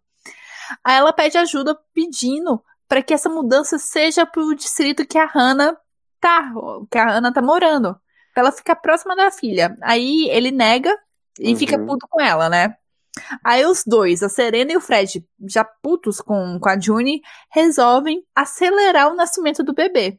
E como que eles têm a genial ideia de realizar. Eles não, a Serena, né? É, pior, é, desculpa. É, a Serena tem a ideia genial de realizar uma cerimônia, sabe? Pra acelerar a, o nascimento. Nossa, uhum. aquela cena é angustiante, sério, aquela cena é horrorosa, horrorosa, horrorosa. Pois é. Porque... Pois é, minha filha. Foi hardcore total, total. Não, porque e aí a... você vê, né? Tipo assim, ah. é, o, a dualidade dessa personagem da Serena, que ela é muito cruel. Ela é muito cruel porque ela se sente ameaçada pela Alfred. Ainda ela se sente ameaçada pela Alfred por algumas coisas, né? Ela não confia nela que a Alfred pode fugir com a bebê, que a Alfred pode querer essa. Isso está muito no imaginário da mulher, né? Da Alfred querer constituir uma família e ser a nova senhora, entende? Acho que isso tudo passa pela cabeça da Serena e aí ela age com crueldade, entende? E o Fred, como um homem comum como qualquer outro, ele faz, entende? Ele faz o rolê acontecer, né? E acaba que não dá certo também, né? Não, não dá. Como assim não dá certo? ela não, não nasce o bebê ali na hora. Não, não nasce. Nossa, ainda bem, né? Porque aquela cena. A cerimônia já é um estupro, né? É um estupro uhum. meio que velado. Agora, essa cena foi total. É o Rafinha Bastos, que o Rafinha Bastos queria fazer com a Vanessa Camargo, né? Caramba. Verdade. Verdade. Nossa. Se ele assistir a série, ele vai ficar realizado. Nossa. Mas enfim. Enfim. Aí, a, aí a, a Offred, ela foge, né, de novo. O que que ela não para. Ela não para, pipoca ali naquele negócio o tempo inteiro, aquela mulher. É uma coisa que, eu- que, que me irrita nessa temporada é esse negócio de ah, ela tá pra fugir, acontece uma coisa tá errada. Ela tá pra fugir, ela não quer mais. Chega no final da porra da temporada, ela já tá com o pé no Canadá. Não, vou voltar atrás. Entra, dá o filho pra outra e vai embora. É isso que eu não entendo. O que que acontece aqui, Guarda? Eu não entendo, sério. Eu fico indignada, eu fico muito pistola com, com a June nessa temporada, com esse negócio de vai ou não racha, sabe? Uhum. O Fred, como recompensa, sabe? Por estuprar a June, por ela permitir, ele pede que o Nick leve ela pra encontrar com a Hannah num, num caralho de um, de um lugar lá no meio do nada. E tem esse, é, esse primeiro reencontro da Hannah e da June. Aí você Uhum. vê que a Hannah tá com raiva, que a Hannah lembra da June, que ela não entende por que, que a June e o Luke é, Abandonaram ela. abandonaram ela, tá? Sabe? Que a Hannah agora não chama Hannah, se chama Agnes, que ela tem novos pais, sabe? Tem toda esse desenrolar da nova vida da Hannah. Que É, tem, aí você vê que todo mundo passa por uma lavagem cerebral naquela sociedade, Sim, né? exatamente. Tem uma um novo roteiro, né? Isso. E é um encontro assim super rápido. A Hannah vai embora. Aí outros homens aparecem numa van preta e levam o Nick. Que. Porque eles suspeitam que o Nick, não sei, ele tava ali, tava num lugar muito aleatório. Eles levam o Nick e deixam a June sozinha e longe da casa, né? Uhum. E aquele momento ele tá pronto pra ela fugir. Porque. Mas é, ela fugiu como, gente, naquele rolê também, eu vou te sabe? explicar. Eu vou te explicar. Porque assim, só, o- só o Nick que sabe onde ela tá. Porque nem o comandante sabe a localização. E na casa tem uma garagem que tem a porra de um carro. Sabe, tá Hum, Tudo pronto pra, pra, pra ela fugir. Ela arruma os mantimentos, tudo. Mas aí acaba chegando a Serena no Fred. É, o Fred é sabe uma onde ela casa. É, a casa era deles, eu acho. Eu não sei de quem que era a casa. Aí a June, ela tá lá no sótão, tá lá no último andar, tá vendo os dois Eu discutindo. tenho a impressão que é como se fosse uma casa, casa de campo, Eu também sabe? acho Mas que tava, é. Tava na neve, não é? É, é um Isso, período de neve. Exatamente. Aí a, a June encontra uma espingarda, não sei se você lembra dessa cena, ela tá pronta pra atirar nos dois. Eu fiquei assim, mulher do céu, atira, atira, Pois atira, é, eu, porra! eu, pra mim ela ia matar o Fred naquele, naquela cena. É, Aí eu, a, a louca resolve não fazer nada. É, o vai no racha dela, tá igual pipoca, sabe? Não sabe se, se estoura, se é milho. Ai, Jesus. E aí? E aí, nossa, é, é agoni- é agoniante todo esse episódio. Porque aí os dois vão embora, a, a June atira, ela não consegue fugir, ela começa a ter as contrações pra ter a luz. Aí Tem um tem- lobo, ela tem- sai, tem um lobo, não é? eu não entendo essa porra do lobo, sério, eu não entendo. Eu, Qual é a tá. conexão? Não, eu entendo, eu entendo um pouco, que é a questão do perigo, sabe? Do, do selvagem, tudo. Mas, sério, esse. Esse efeito de colocar um lobo pra sinalizar alguma coisa eu acho muito ridículo, eu acho muito Tem brega. muitas coisas mais perigosas que, que isso nessa sociedade, não é mesmo? Do que um lobo. O lobo era o de menos, comida pelo lobo, ótimo. Meu, meu final foi ótimo, adorei. Acho mais justo. Eu nem ia comentar do lobo, porque eu acho ele horrível, eu acho ele muito. Não, mas eu lembrei agora, eu pensei, gente, tem um lobo no rolê. E aí é isso. Não, e eles aparecem pelo menos umas cinco vezes, sabe? Quando a June tá fora de perigo, ele some. E eu fiquei assim, what the hell? Querido, vem cá, me ajuda. Você vai ser meu amigo na série, né? Basicamente. Né? Você é o menos ino o- é inofensivo. Sim. Ou Você é o mais inofensivo, é isso? É. É, o mais inofensivo. Mas aí, a June começa a ter as contrações, aí começa aqueles flashbacks da, da mãe dela, do parto dela da Hannah, né? Da questão Uhum. da, da mãe tentando convencer ela a fazer um par- parto normal, sem drogas, sem anestesia. Porque, a- igual a gente já comentou, né? A, a mãe dela tem toda essa crença de que a mulher é forte, que a mulher consegue as coisas. E a June não acredita, né? A June Uhum. acha que ela não tem força pra lidar com isso. E no parto agora da Holly, ela tem o parto. Nossa, aquela cena é. Ela é bonita, mas ao mesmo tempo ela é perturbar. Perturbar. Não vai sair essa palavra? Perturbadora. Obrigada. Porque, nossa senhora, é um parto natural, sabe? No meio do nada, você não tem nenhuma assistência, você mesma que tá fazendo aquilo. Quer demonstração maior de força do que isso?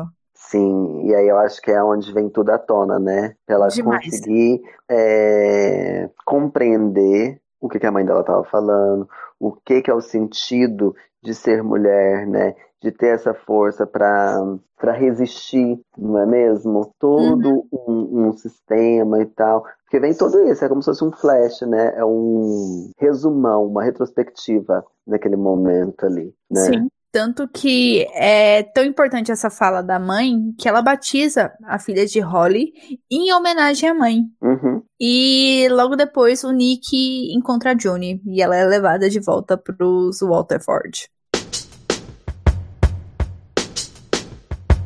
Aí tem o plot da questão do, do amamenta a, da amamentação. Quase que não sai de novo.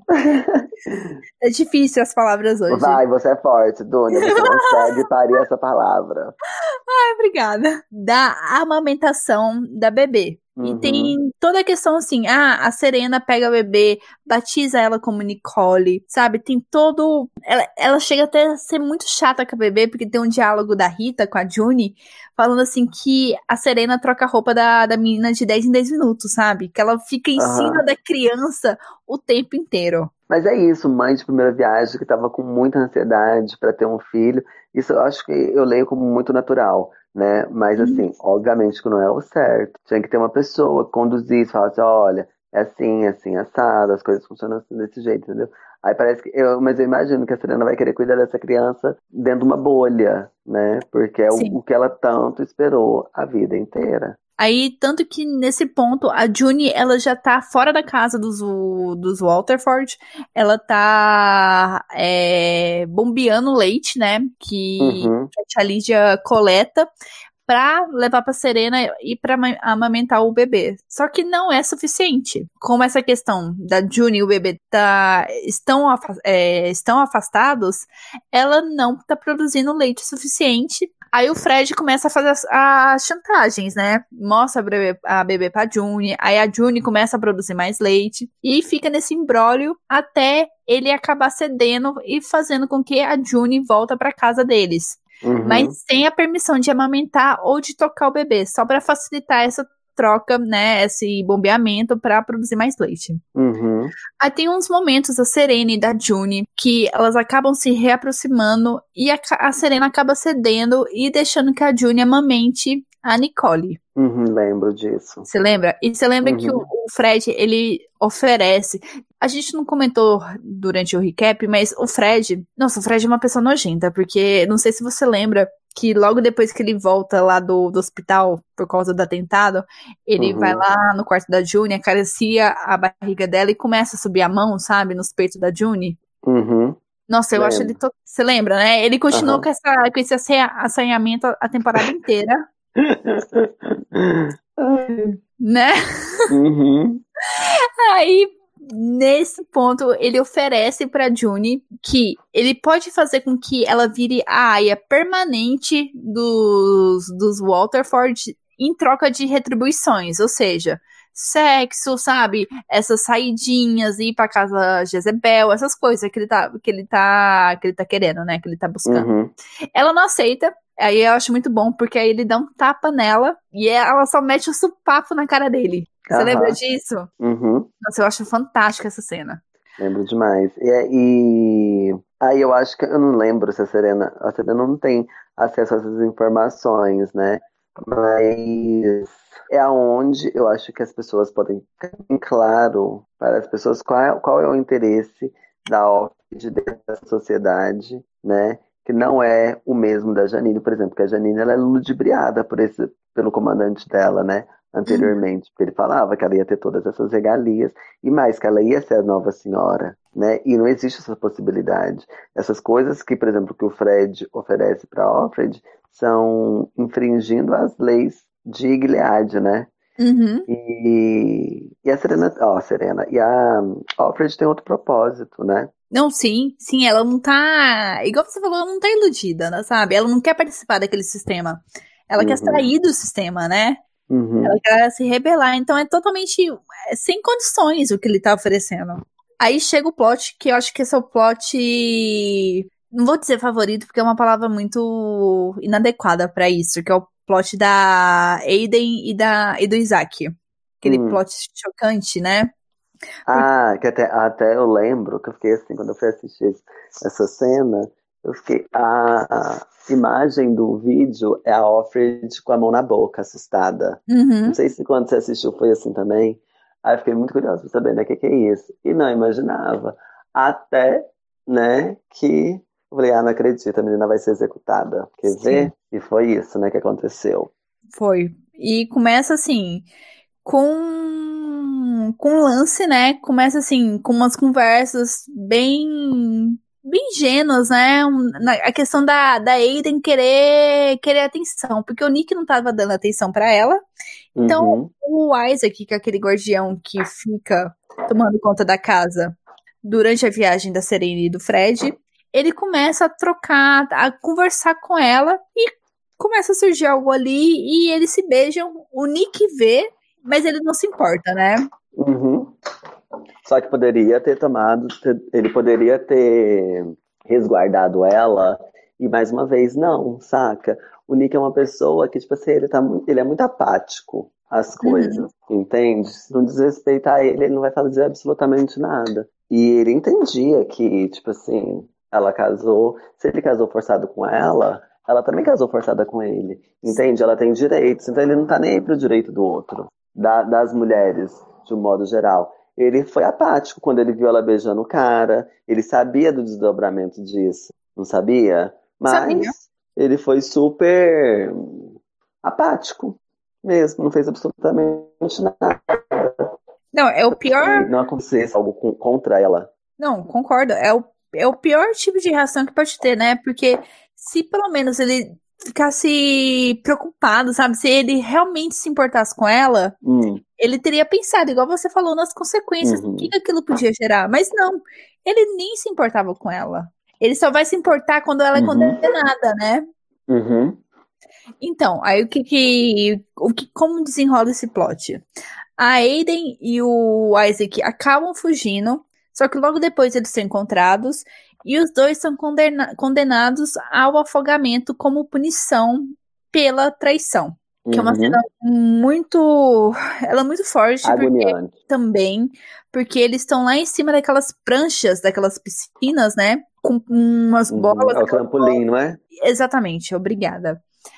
Então, com aquelas, aqueles pesos amarrados aos pés, e ela tá sendo instigada a pedir misericórdia, a pedir perdão, né? Pelo que ela fez. Clemência.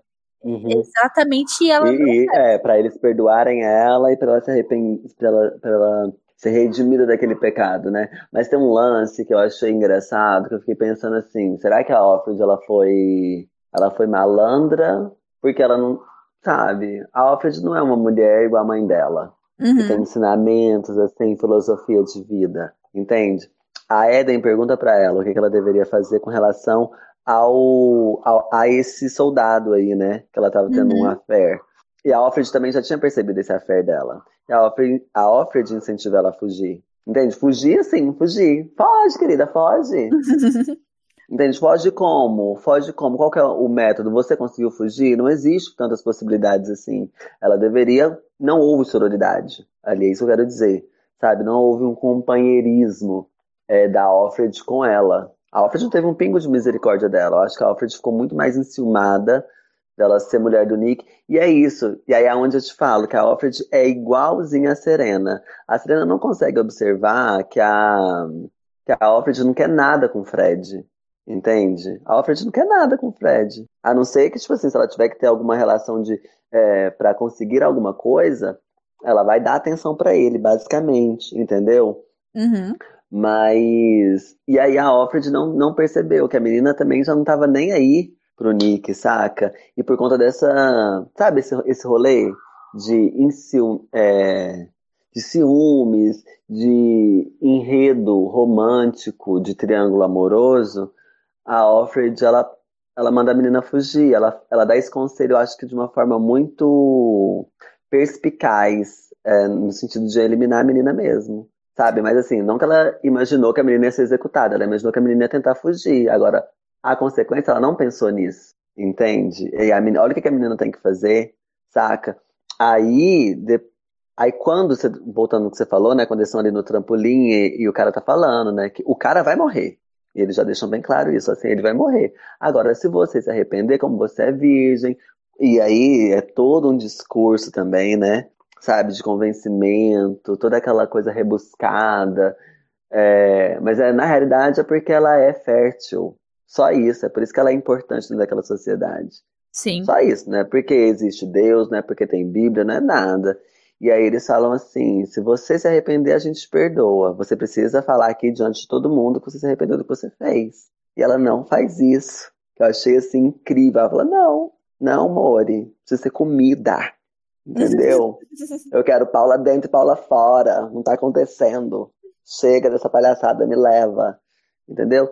E aí ela se entrega à execução. Eu achei incrível uma menina de 15 anos, que aí você viu, quando a gente fala dela assim, ah, ela tava assim, assim, assado, é uma menina que sabia de muito mais coisa que a Offred e a Serena juntas, entende? Isso se confirma quando a Serena, a Offred, acha a Bíblia da menina, que deve ter sido um tapa na cara, isso a gente pensando como se isso fosse real, né? Quando a Offred acha essa Bíblia, ela e vê uma Bíblia toda escrita, uma Bíblia anotada, além dela ler, ela escrevia, entendeu? Dentro daquela sociedade ali, que a mulher não podia escrever. Entende? Como que essa menina aprendeu a escrever? Na onde que ela aprendeu a escrever? Porque ela tinha 15 anos. Ela tinha quanto tempo essa, esse rolê de Gilead? Devia Entende? Cinco. E ela, é... Então, ela já sabia escrever, né? Ela foi para lá já sabendo escrever. Mas pelo que a gente entende, a família dela é muito pobre. Olha pra você ver que quebra de paradigma. Essa personagem ela é incrível, porque assim, é, os pais dela são muito humildes, pelo que a gente entende sabe? É aquele, aquele tipo de pessoa que está sendo a pessoa mais pobre de uma sociedade, da nossa sociedade. E aí eles. Foi eles que entregaram a menina, né? Porque o primeiro passo de fugir foi para casa deles, depois eles iam para outro lugar, o pai já chamou, foi todo mundo. Entende? Então a família é muito pobre. Dentro da nossa sociedade, as pessoas pobres elas não têm acesso a conhecimento. E essa menina tinha. Essa menina representa a gente, a gente que não tem tanto acesso a conhecimento.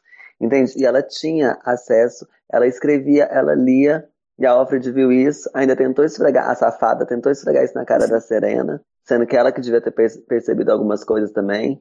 Entende? Ela falou assim: olha só, leis divinas é isso aqui. O que ela escreveu na Bíblia. Ela, ela estava à procura do que é servir a Deus, por exemplo.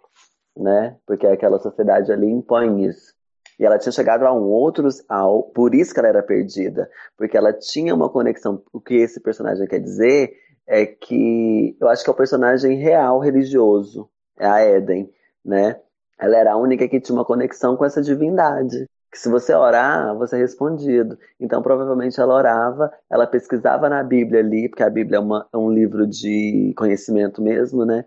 Então ela tinha algumas respostas, e aí foi imposto para ela casar com um cara o cara não correspondeu, o cara foi apático, entendeu? A mulher que era para ser uma amiga dela incitou ela no erro, incitou ela na condenação, entende? A menina, eu também ficaria louca. Se eu tivesse ficado viva, eu falar assim, ah, eu tô louca, sou, não tô entendendo absolutamente nada. Eu acho esse personagem, uma a, a crítica desse personagem e o que ele critica em torno dele é, um, é, uma das melhores críticas dessa, dessa temporada. E a Serena fica lá assim, né, de boca aberta cortando umas plantas, porque ela tá presa naquela estufa, basicamente, né?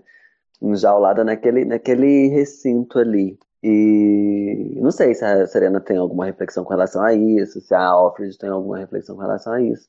Mas personagens igual esse da Eden existe assim, ó, e eles vão e vêm, passam batido, porque porque ele é numa camada bem inferior dentro da sociedade e que é designado para ele um monte de coisa e ele tem sua, tendo sua, seus desejos particulares, entende? Seus ímpetos, seus anseios, e ninguém tá ali para responder. Quem respondeu as coisas dela dentro dessa, dentro dessa temporada, dentro dessa série? Ninguém, né? A não ser a Bíblia, que ela tinha para ler e matutar. Não, você falou tudo isso.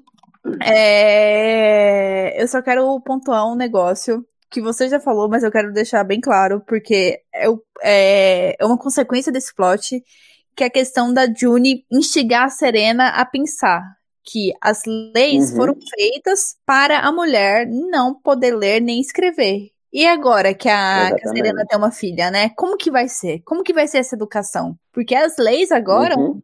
essa palavra de Deus vai ser passada pelos homens. Com a, com a vinda de, de novas gerações, quem vai ter esse controle, quem vai ter esse poder sempre aumentado são os homens. Então a Serena Sim. joga. A Serena. A June joga isso na cara da Serena com, com a questão da Bíblia, com a questão dos escritos da Éden. E a Serena vai tomar uma atitude. O que, que ela faz? Ela e as outras esposas vão se vão se encontrar com os representantes do, do governo, ou seja, os homens, e propõem uhum. que as filhas, suas filhas, possam aprender a ler e a Serena, ela ainda ousa a ler um trecho da Bíblia naquele recinto, né? Porque é, quando ela uhum. começa isso, as esposas começam a ir embora, a saírem, e, essa, e ela fica lá lendo, lendo, lendo. Ao sozinha, final disso, né? Sozinha. E todo mundo assim, os homens de, de cair o queijo. No final disso, a gente descobre que ela perdeu parte do, do mindinho como punição por essa atitude, né? uhum. né? E o Fred poderia ter protegido ela. Sim. Não é mesmo? Ah, Porque mas... quantas, quantas vezes ela. Assim, isso a gente pensando agora, assim, né? Raciocínio aqui do lado de fora da série. Porque a série ela foi construída, escrita para aquela finalidade mesmo. Pra gente assassinar. Quantas vezes, se dependesse da Serena, ela passaria o pano para ele. Que aí essa é, é a questão que a gente para para pensar sobre a nossa sociedade. Até eu estava numa mesa de discussão sobre passar pano para os homens, que aí a gente cai dentro do machismo, né? Tudo que o homem faz, ele é amparado dentro da sociedade. A Serena não fez coisas ilegais por conta dele. Uhum. Agora, quando é com ela, ele, ele fez isso para ela. Sabe por que ele não fez isso para ela? Porque ela era uma mulher. Porque ela tinha um local, ela tem uma categoria, ela tá numa categoria diferente da dele.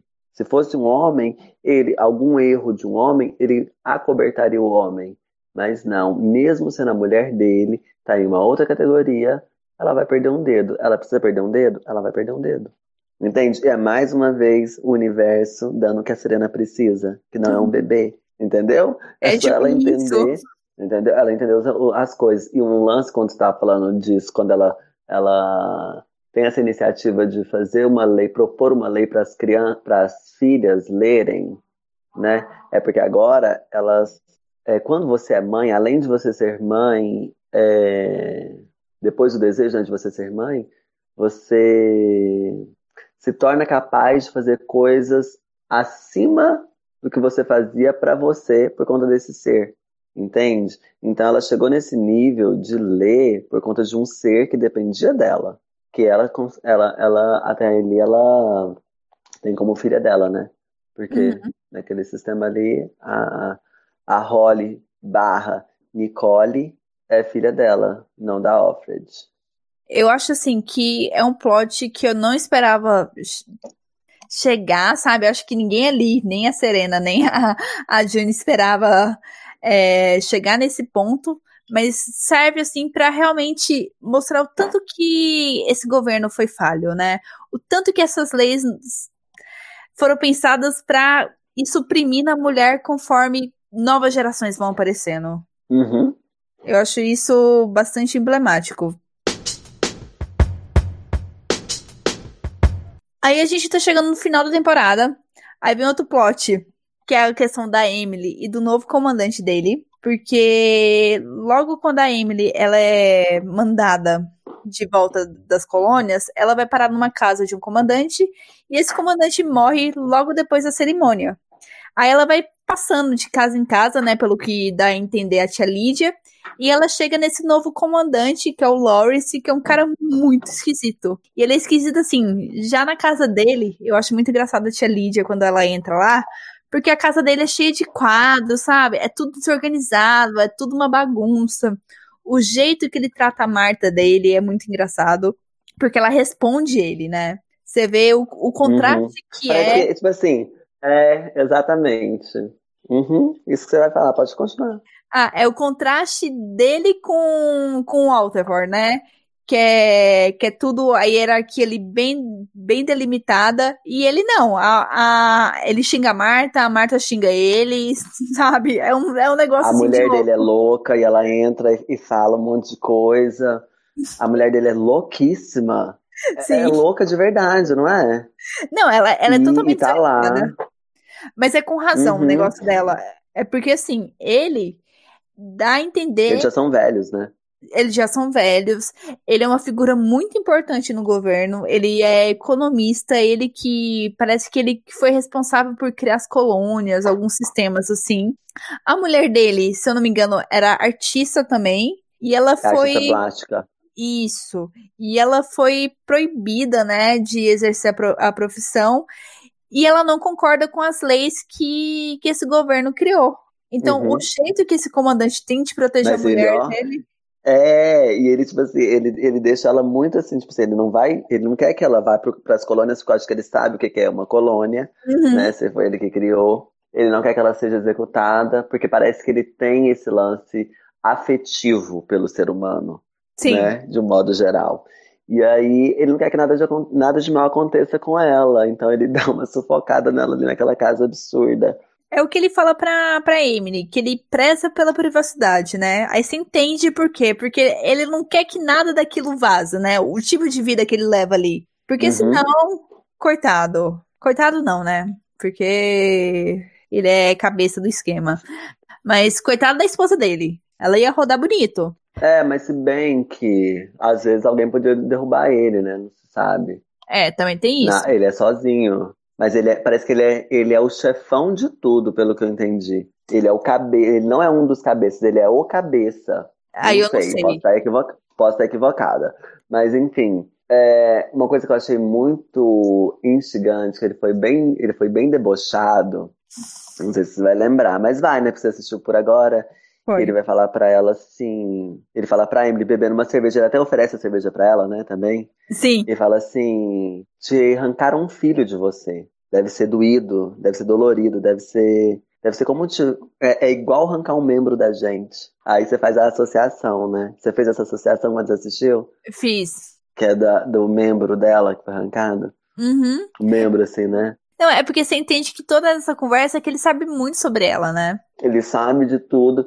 E aí o que que acontece? Ele instiga totalmente ela, ela fica puta, possessa. Ela quer matar ele, na realidade, né? Ela pega uma faca pra matar ele. Eu tinha que ela levou uma faca isso. Mas aí o que que acontece? A tia Lídia chega. Eu achei que a tia Lídia tinha morrido, na real. E ela não morreu. Foi, foi meio esquisito essa, esse final, sabe? Dela esfaqueando a tia Lídia, ela caindo de uma escada, ela pisando em cima da faca. Foi muito Né? Nazaré, né? A Emily, muito Nazaré Tedesco, ela tem muito esse rolê de pisar, né? Você viu? Vi. Ela pisou no cara que morreu, ela pisa na tia Lídia, aí a Aya doidona, Aya não, a Marta doidona chega lá, chama ele, aí ele já dá um jeito de. E aí vai ter esse lance, né? Não sei como é que vai funcionar esse, esse lance, porque a tia Lídia vai sobreviver. Uhum. Como é que, como é que eles vão atrás da Emily, né? A Emily fugiu pro. Não se sabe se ela fugiu pro Canadá, né? Fugiu. Ela começou a fuga. No trailer já mostra ela chegando Não, ela lá. fugiu assim, ela. Ah, é, né? Né? Ai, mesmo. E aí ele leva ela. Mas você pira que eu achei esse cara super sensual? Esse, esse comandante? Eu Eu tenho que ver de novo pra ver se eu, pra me confirmar. Mas Eu eu, achei- achei ele tão sensual. Eu falei assim, nossa, gente. Gordinho. Minhas amigas falam, ah, você tá com uma coisa muito com gordinho agora, para. Que que é isso? Para nada, né? Eu, hein? Enfim. Aí tem esse lance dele levar. as- ah, ele leva. Ele leva. Ficou muito engraçado esse lance, né? Dele levar a Emily pra um Pra lugar de. de- é, é, ele levar um- a Emily pra um lugar de fuga e chegar bem no lugar aonde a, a Alfred estava. Porque aí já tem essa cadeia. Aí tem a cadeia das Martas, que é uma coisa muito emocionante, né? Sim. Já pode estar comentando sobre isso? Como é que é?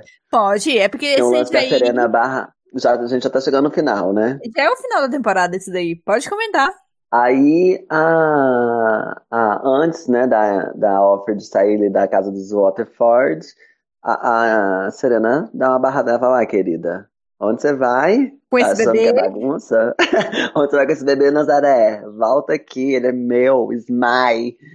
E aí a, Serena, a Alfred dá uma contextualizada e convence ela, né? De por que, que seria interessante a Nicole não estar ali mais e tal.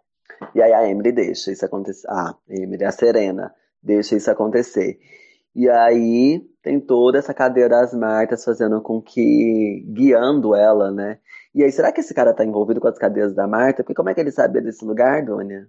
Eu acho que sim. O comandante Lawrence.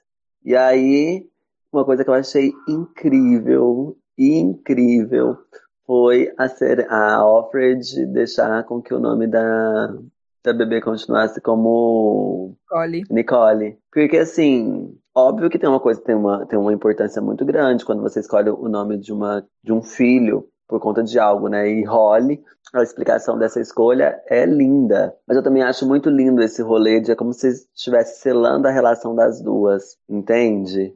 É, é o lance de, de troca mesmo, né? Você, você me ajudou, eu vou te ajudar, eu vou te recompensar. Se você faz uma coisa para elas, elas querem fazer algo em prol, outra de volta para você, né? É, é, Uhum. o rolê das recompensas. Enfim, o que, que você tem a dizer sobre esse final aí? O O que, que, eu tenho, achou? o que eu tenho a dizer é o seguinte, é, eu acho que a Juni se tornou uma pessoa muito especial, porque ela consegue movimentar uma cadeia de Martas pra ajudar ela a fugir, sabe? Você imaginaria isso? Eu nunca imaginaria isso, sabe?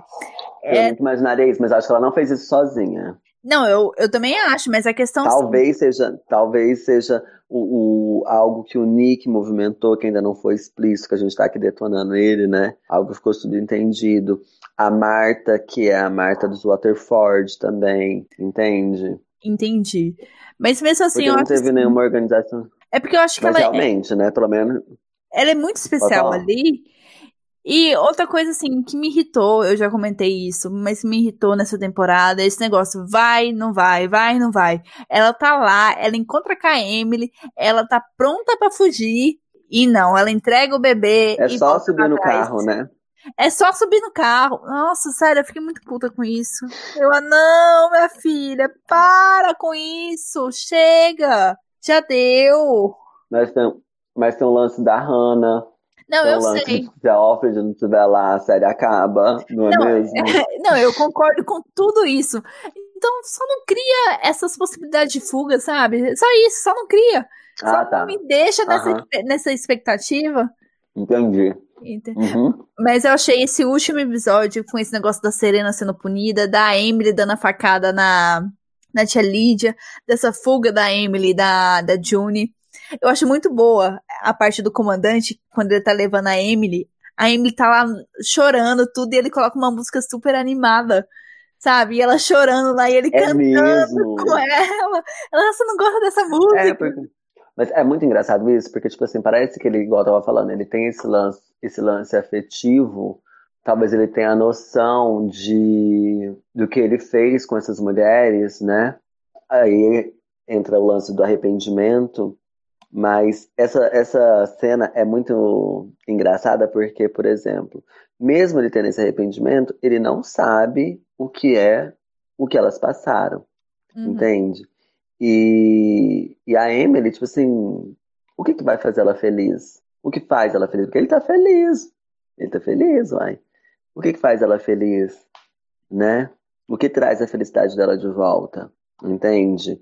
Uhum. Então essas coisas ficam assim pra gente pensar, né? Porque ele sempre esteve, ele sempre esteve em um local de, um local de privilégio, né? Ele pouco sofreu naquela, naquela sociedade, entende? A mulher dele, por exemplo, a própria mulher dele que ele protegeu, mesmo protegendo ela, ela, ela, ela foi proibida de fazer uma série de coisas, entende? Uhum. Então, assim, dá pra pensar sobre isso, porque não é simplesmente você decide fazer uma coisa e depois você se arrepende. É isso. Eu acho ele. E aí ele fala, né, que agora ele tá. ele- que ele não sabe se ele tá arrependido do que, que ele fez, que ele tem noção da merda que ele fez, não é? Sim, ele fala isso. Porque. É isso. O que, que você ia falar? Não, é que você tava comentando, eu acho ele muito alívio cômico, se é possível ter alívio, alívio cômico naquela situação, sabe? Porque ele destoa Uhum. tanto dos outros comandantes, mas tanto, sabe? O ambiente dele é todo distoante. É, e eu parecia, eu parecia, eu, perce, eu pensei que ele ia ser um cara muito, muito rude, Uhum. muito, tipo assim, autoritário. Ele ia, tipo assim, massacrar a Emily total. Inicialmente, quando, quando ele abriu aquela porta, assim, eu pensei assim, nossa, mas ele é totalmente diferente. É isso que você falou, ele destoa completamente. A, a- o jeito que ele resolveu levar a vida dele é uma coisa muito absurda dentro daquela, dentro daquele sistema, né? Enfim, Verdade. Você tem mais alguma coisa pra dizer dessa sobre a temporada, não. sobre a temporada, não? Então, Só isso mesmo. só essas duas horas de programa. Só isso. É só isso aqui. Então, esse é o final do recap da segunda temporada de Handmaid's Tale.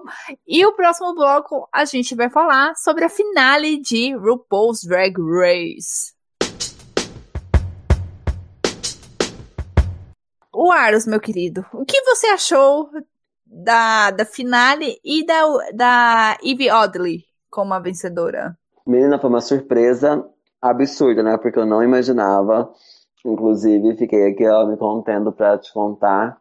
E a senhora lá, ó, nos seus compromissos do cotidiano, tendo que esperar pra ter que ter uma conversa sobre essa surpresa. Porque, assim, ao longo do programa inteiro, eu imaginei que fosse a Brooke Heights que ia ganhar, né? Porque ela esteve, durante todo o programa, nove semanas como, como top, né? Alguma coisa assim. tendo desempenho bom. Isso, parece que foi nove semanas. E a Ivy teve sete. Mas mesmo assim, a Ivy teve umas oscilações e tal. Eu imaginaria, eu não imaginaria que a Ivy Oddly ia ganhar. Pelo, pelo desempenho da Brooke Heights. Não que ela fosse minha favorita. Eu gostava muito da Ivy. Eu fiquei muito feliz com essa, essa vitória dela. Com o RuPaul assimilando, né? Essa, essa possibilidade dela ter sido a winner mesmo. Porque ela era freak. Eu não vi ela como. Eu nunca comparei ela com a Sharon Needles. E por isso que eu achei que ela não ia ganhar. Sabe? A Sharon. Eu pensava, eu torcia e pensava, vai tomara que ela ganhe porque ela tem capacidade. Já a Ivy eu pensei que ela tinha um posto ali de segundo lugar mesmo. Por algumas coisinhas. Mas. Aqui, aí, aí os lip syncs, né? O lip sync com a. A Carria. Isso. Ela.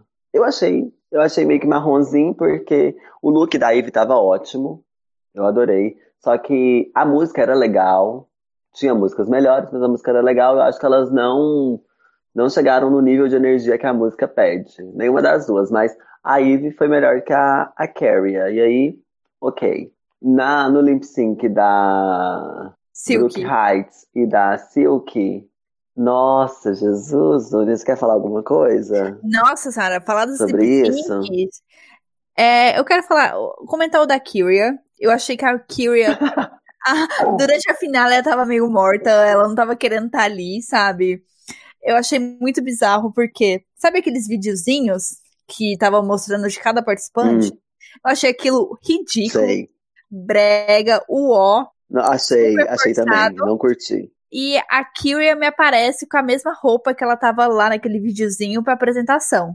Aí eu pensei, ah, vai manter o padrão. Aí de repente nenhuma das outras queens aparece com a mesma roupa. Eu fiquei assim, tá bom. Aí ela aparece com aquele, naquele lip sync caíbe, com aquela peruca feia, toda seca, sabe?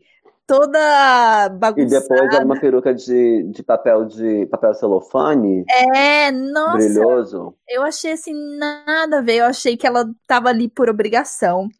O lip sync da Brooke e da Silk, eu não entendi. Aquele tanto de revelação da Silk. Não, pra mim não fez. Não teve a menor graça, sabe? Ela tirando peruca logo no começo, mudando de roupa logo no começo. E tipo, ficou isso- jogando lá no chão. Sério, eu não entendo qual é o entendimento da Silk pra lip sync. Eu não sei o eu que, acho que era aquilo ali que ela. Eu acho, era, eu acho que diante do que a Brooke ia oferecer, diante do que a, a Eve ia oferecer, eu acho que o que ela podia oferecer de novidade, de inovação era aquilo, sabe? E aí fica muito claro que ela não é uma drag queen de, lip- de lip sync. Uhum. Apesar dela falar a série inteira que ela ia ser um arraso, uma lacração no- nos lip syncs. Não, acho que ela não é uma drag de lip sync. Ela é uma drag muito mais cômica, ela é uma drag que, quando ela fala que quer ter um talk show, eu consigo visualizar esse projeto, sabe? Eu vejo que é possível. Sim, ela tem super potencial. Óbvio que se ela, ela pode ser, ela precisa se polir de algumas coisas, mas eu consigo visualizar essa, é, essa possibilidade dela ser uma hostess, né, de algum programa, saca? Uhum. É, tipo, entrevistando alguém e tal. Porque ela é engraçada. Ela é engraçada. A fisionomia dela não deixa de ser. É, é, é divertida, sabe? O jeito que ela fala, é, a boca dela é engraçada, sabe? Então ela. Eu acho que. Não, não que, tipo assim, ela tem que se maquiar melhor. Mas ela tem que se polir, sabe? Ela tem que ser comedida em algumas coisas. Tem alguma, muitas coisas que ela precisa ponderar. Esse é o, para mim, isso eu vejo como possível, como ela fazer como arte.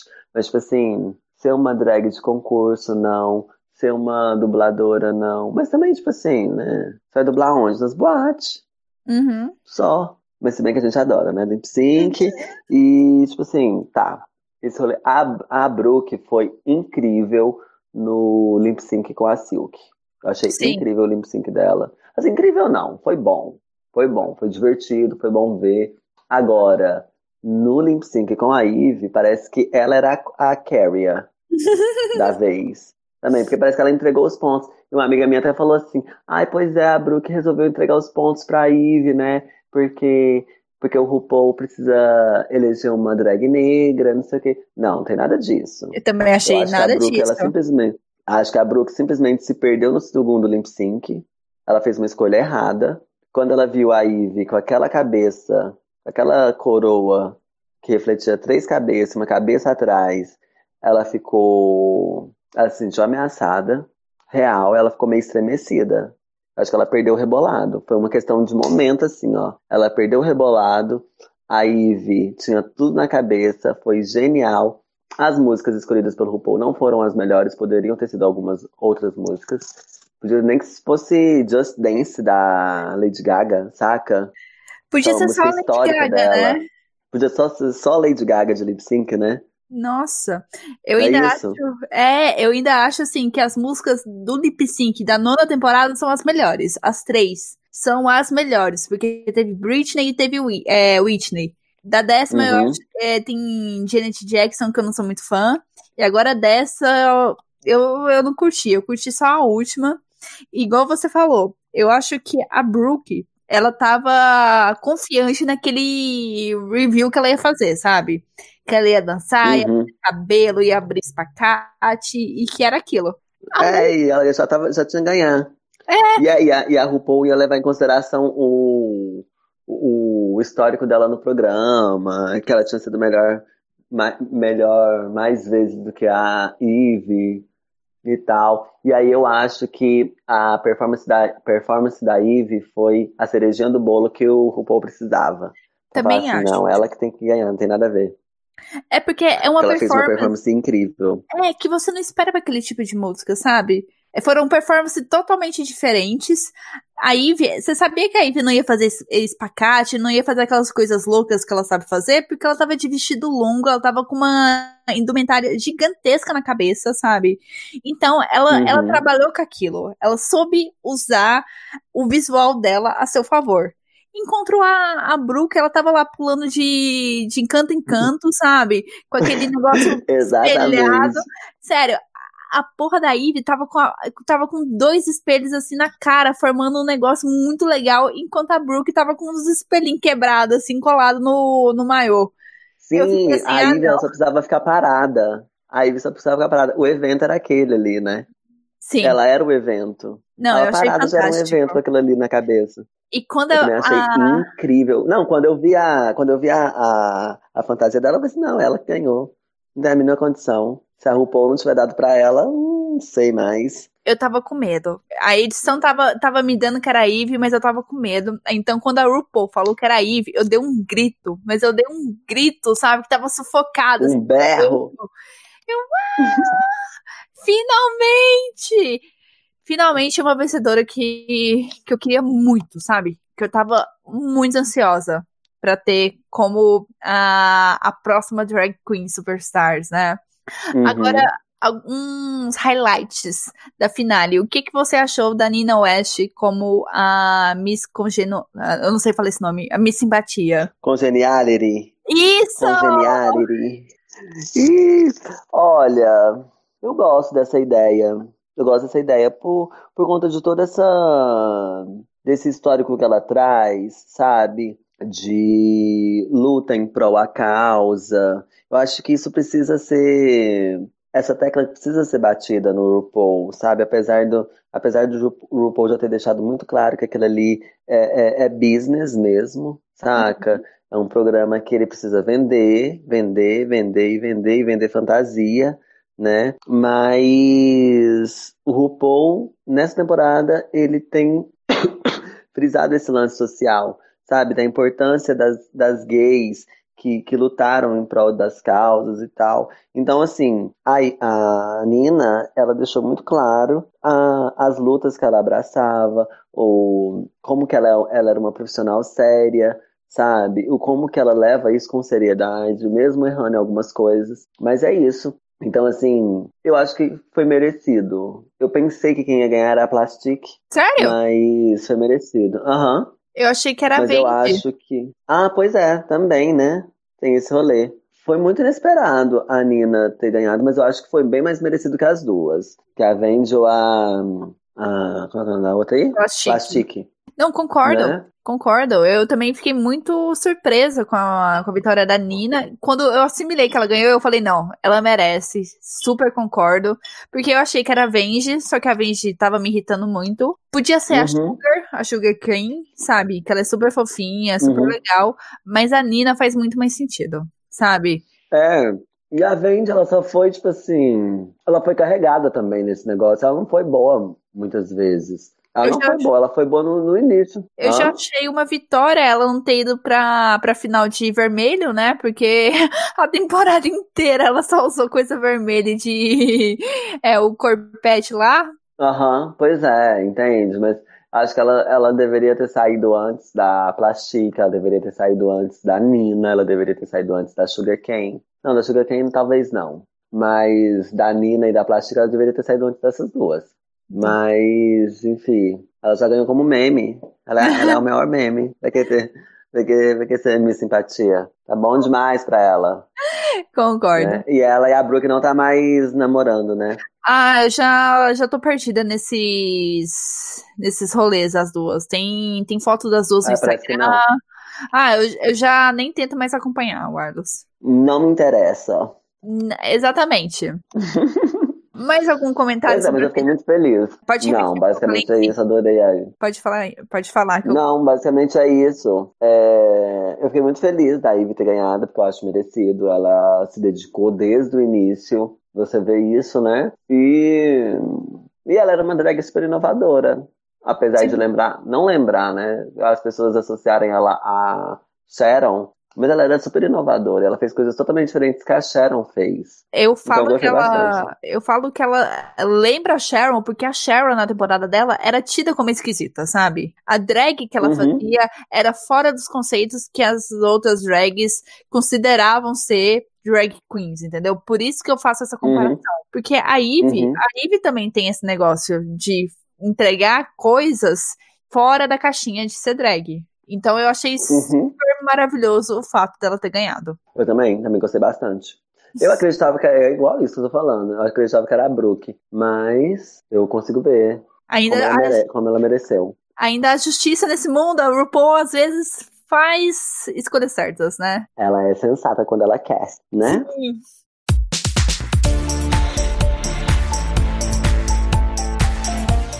Infelizmente, tudo que é bom acaba. Acabou o nosso recap da segunda temporada de Handmaid's Tale. Essa semana,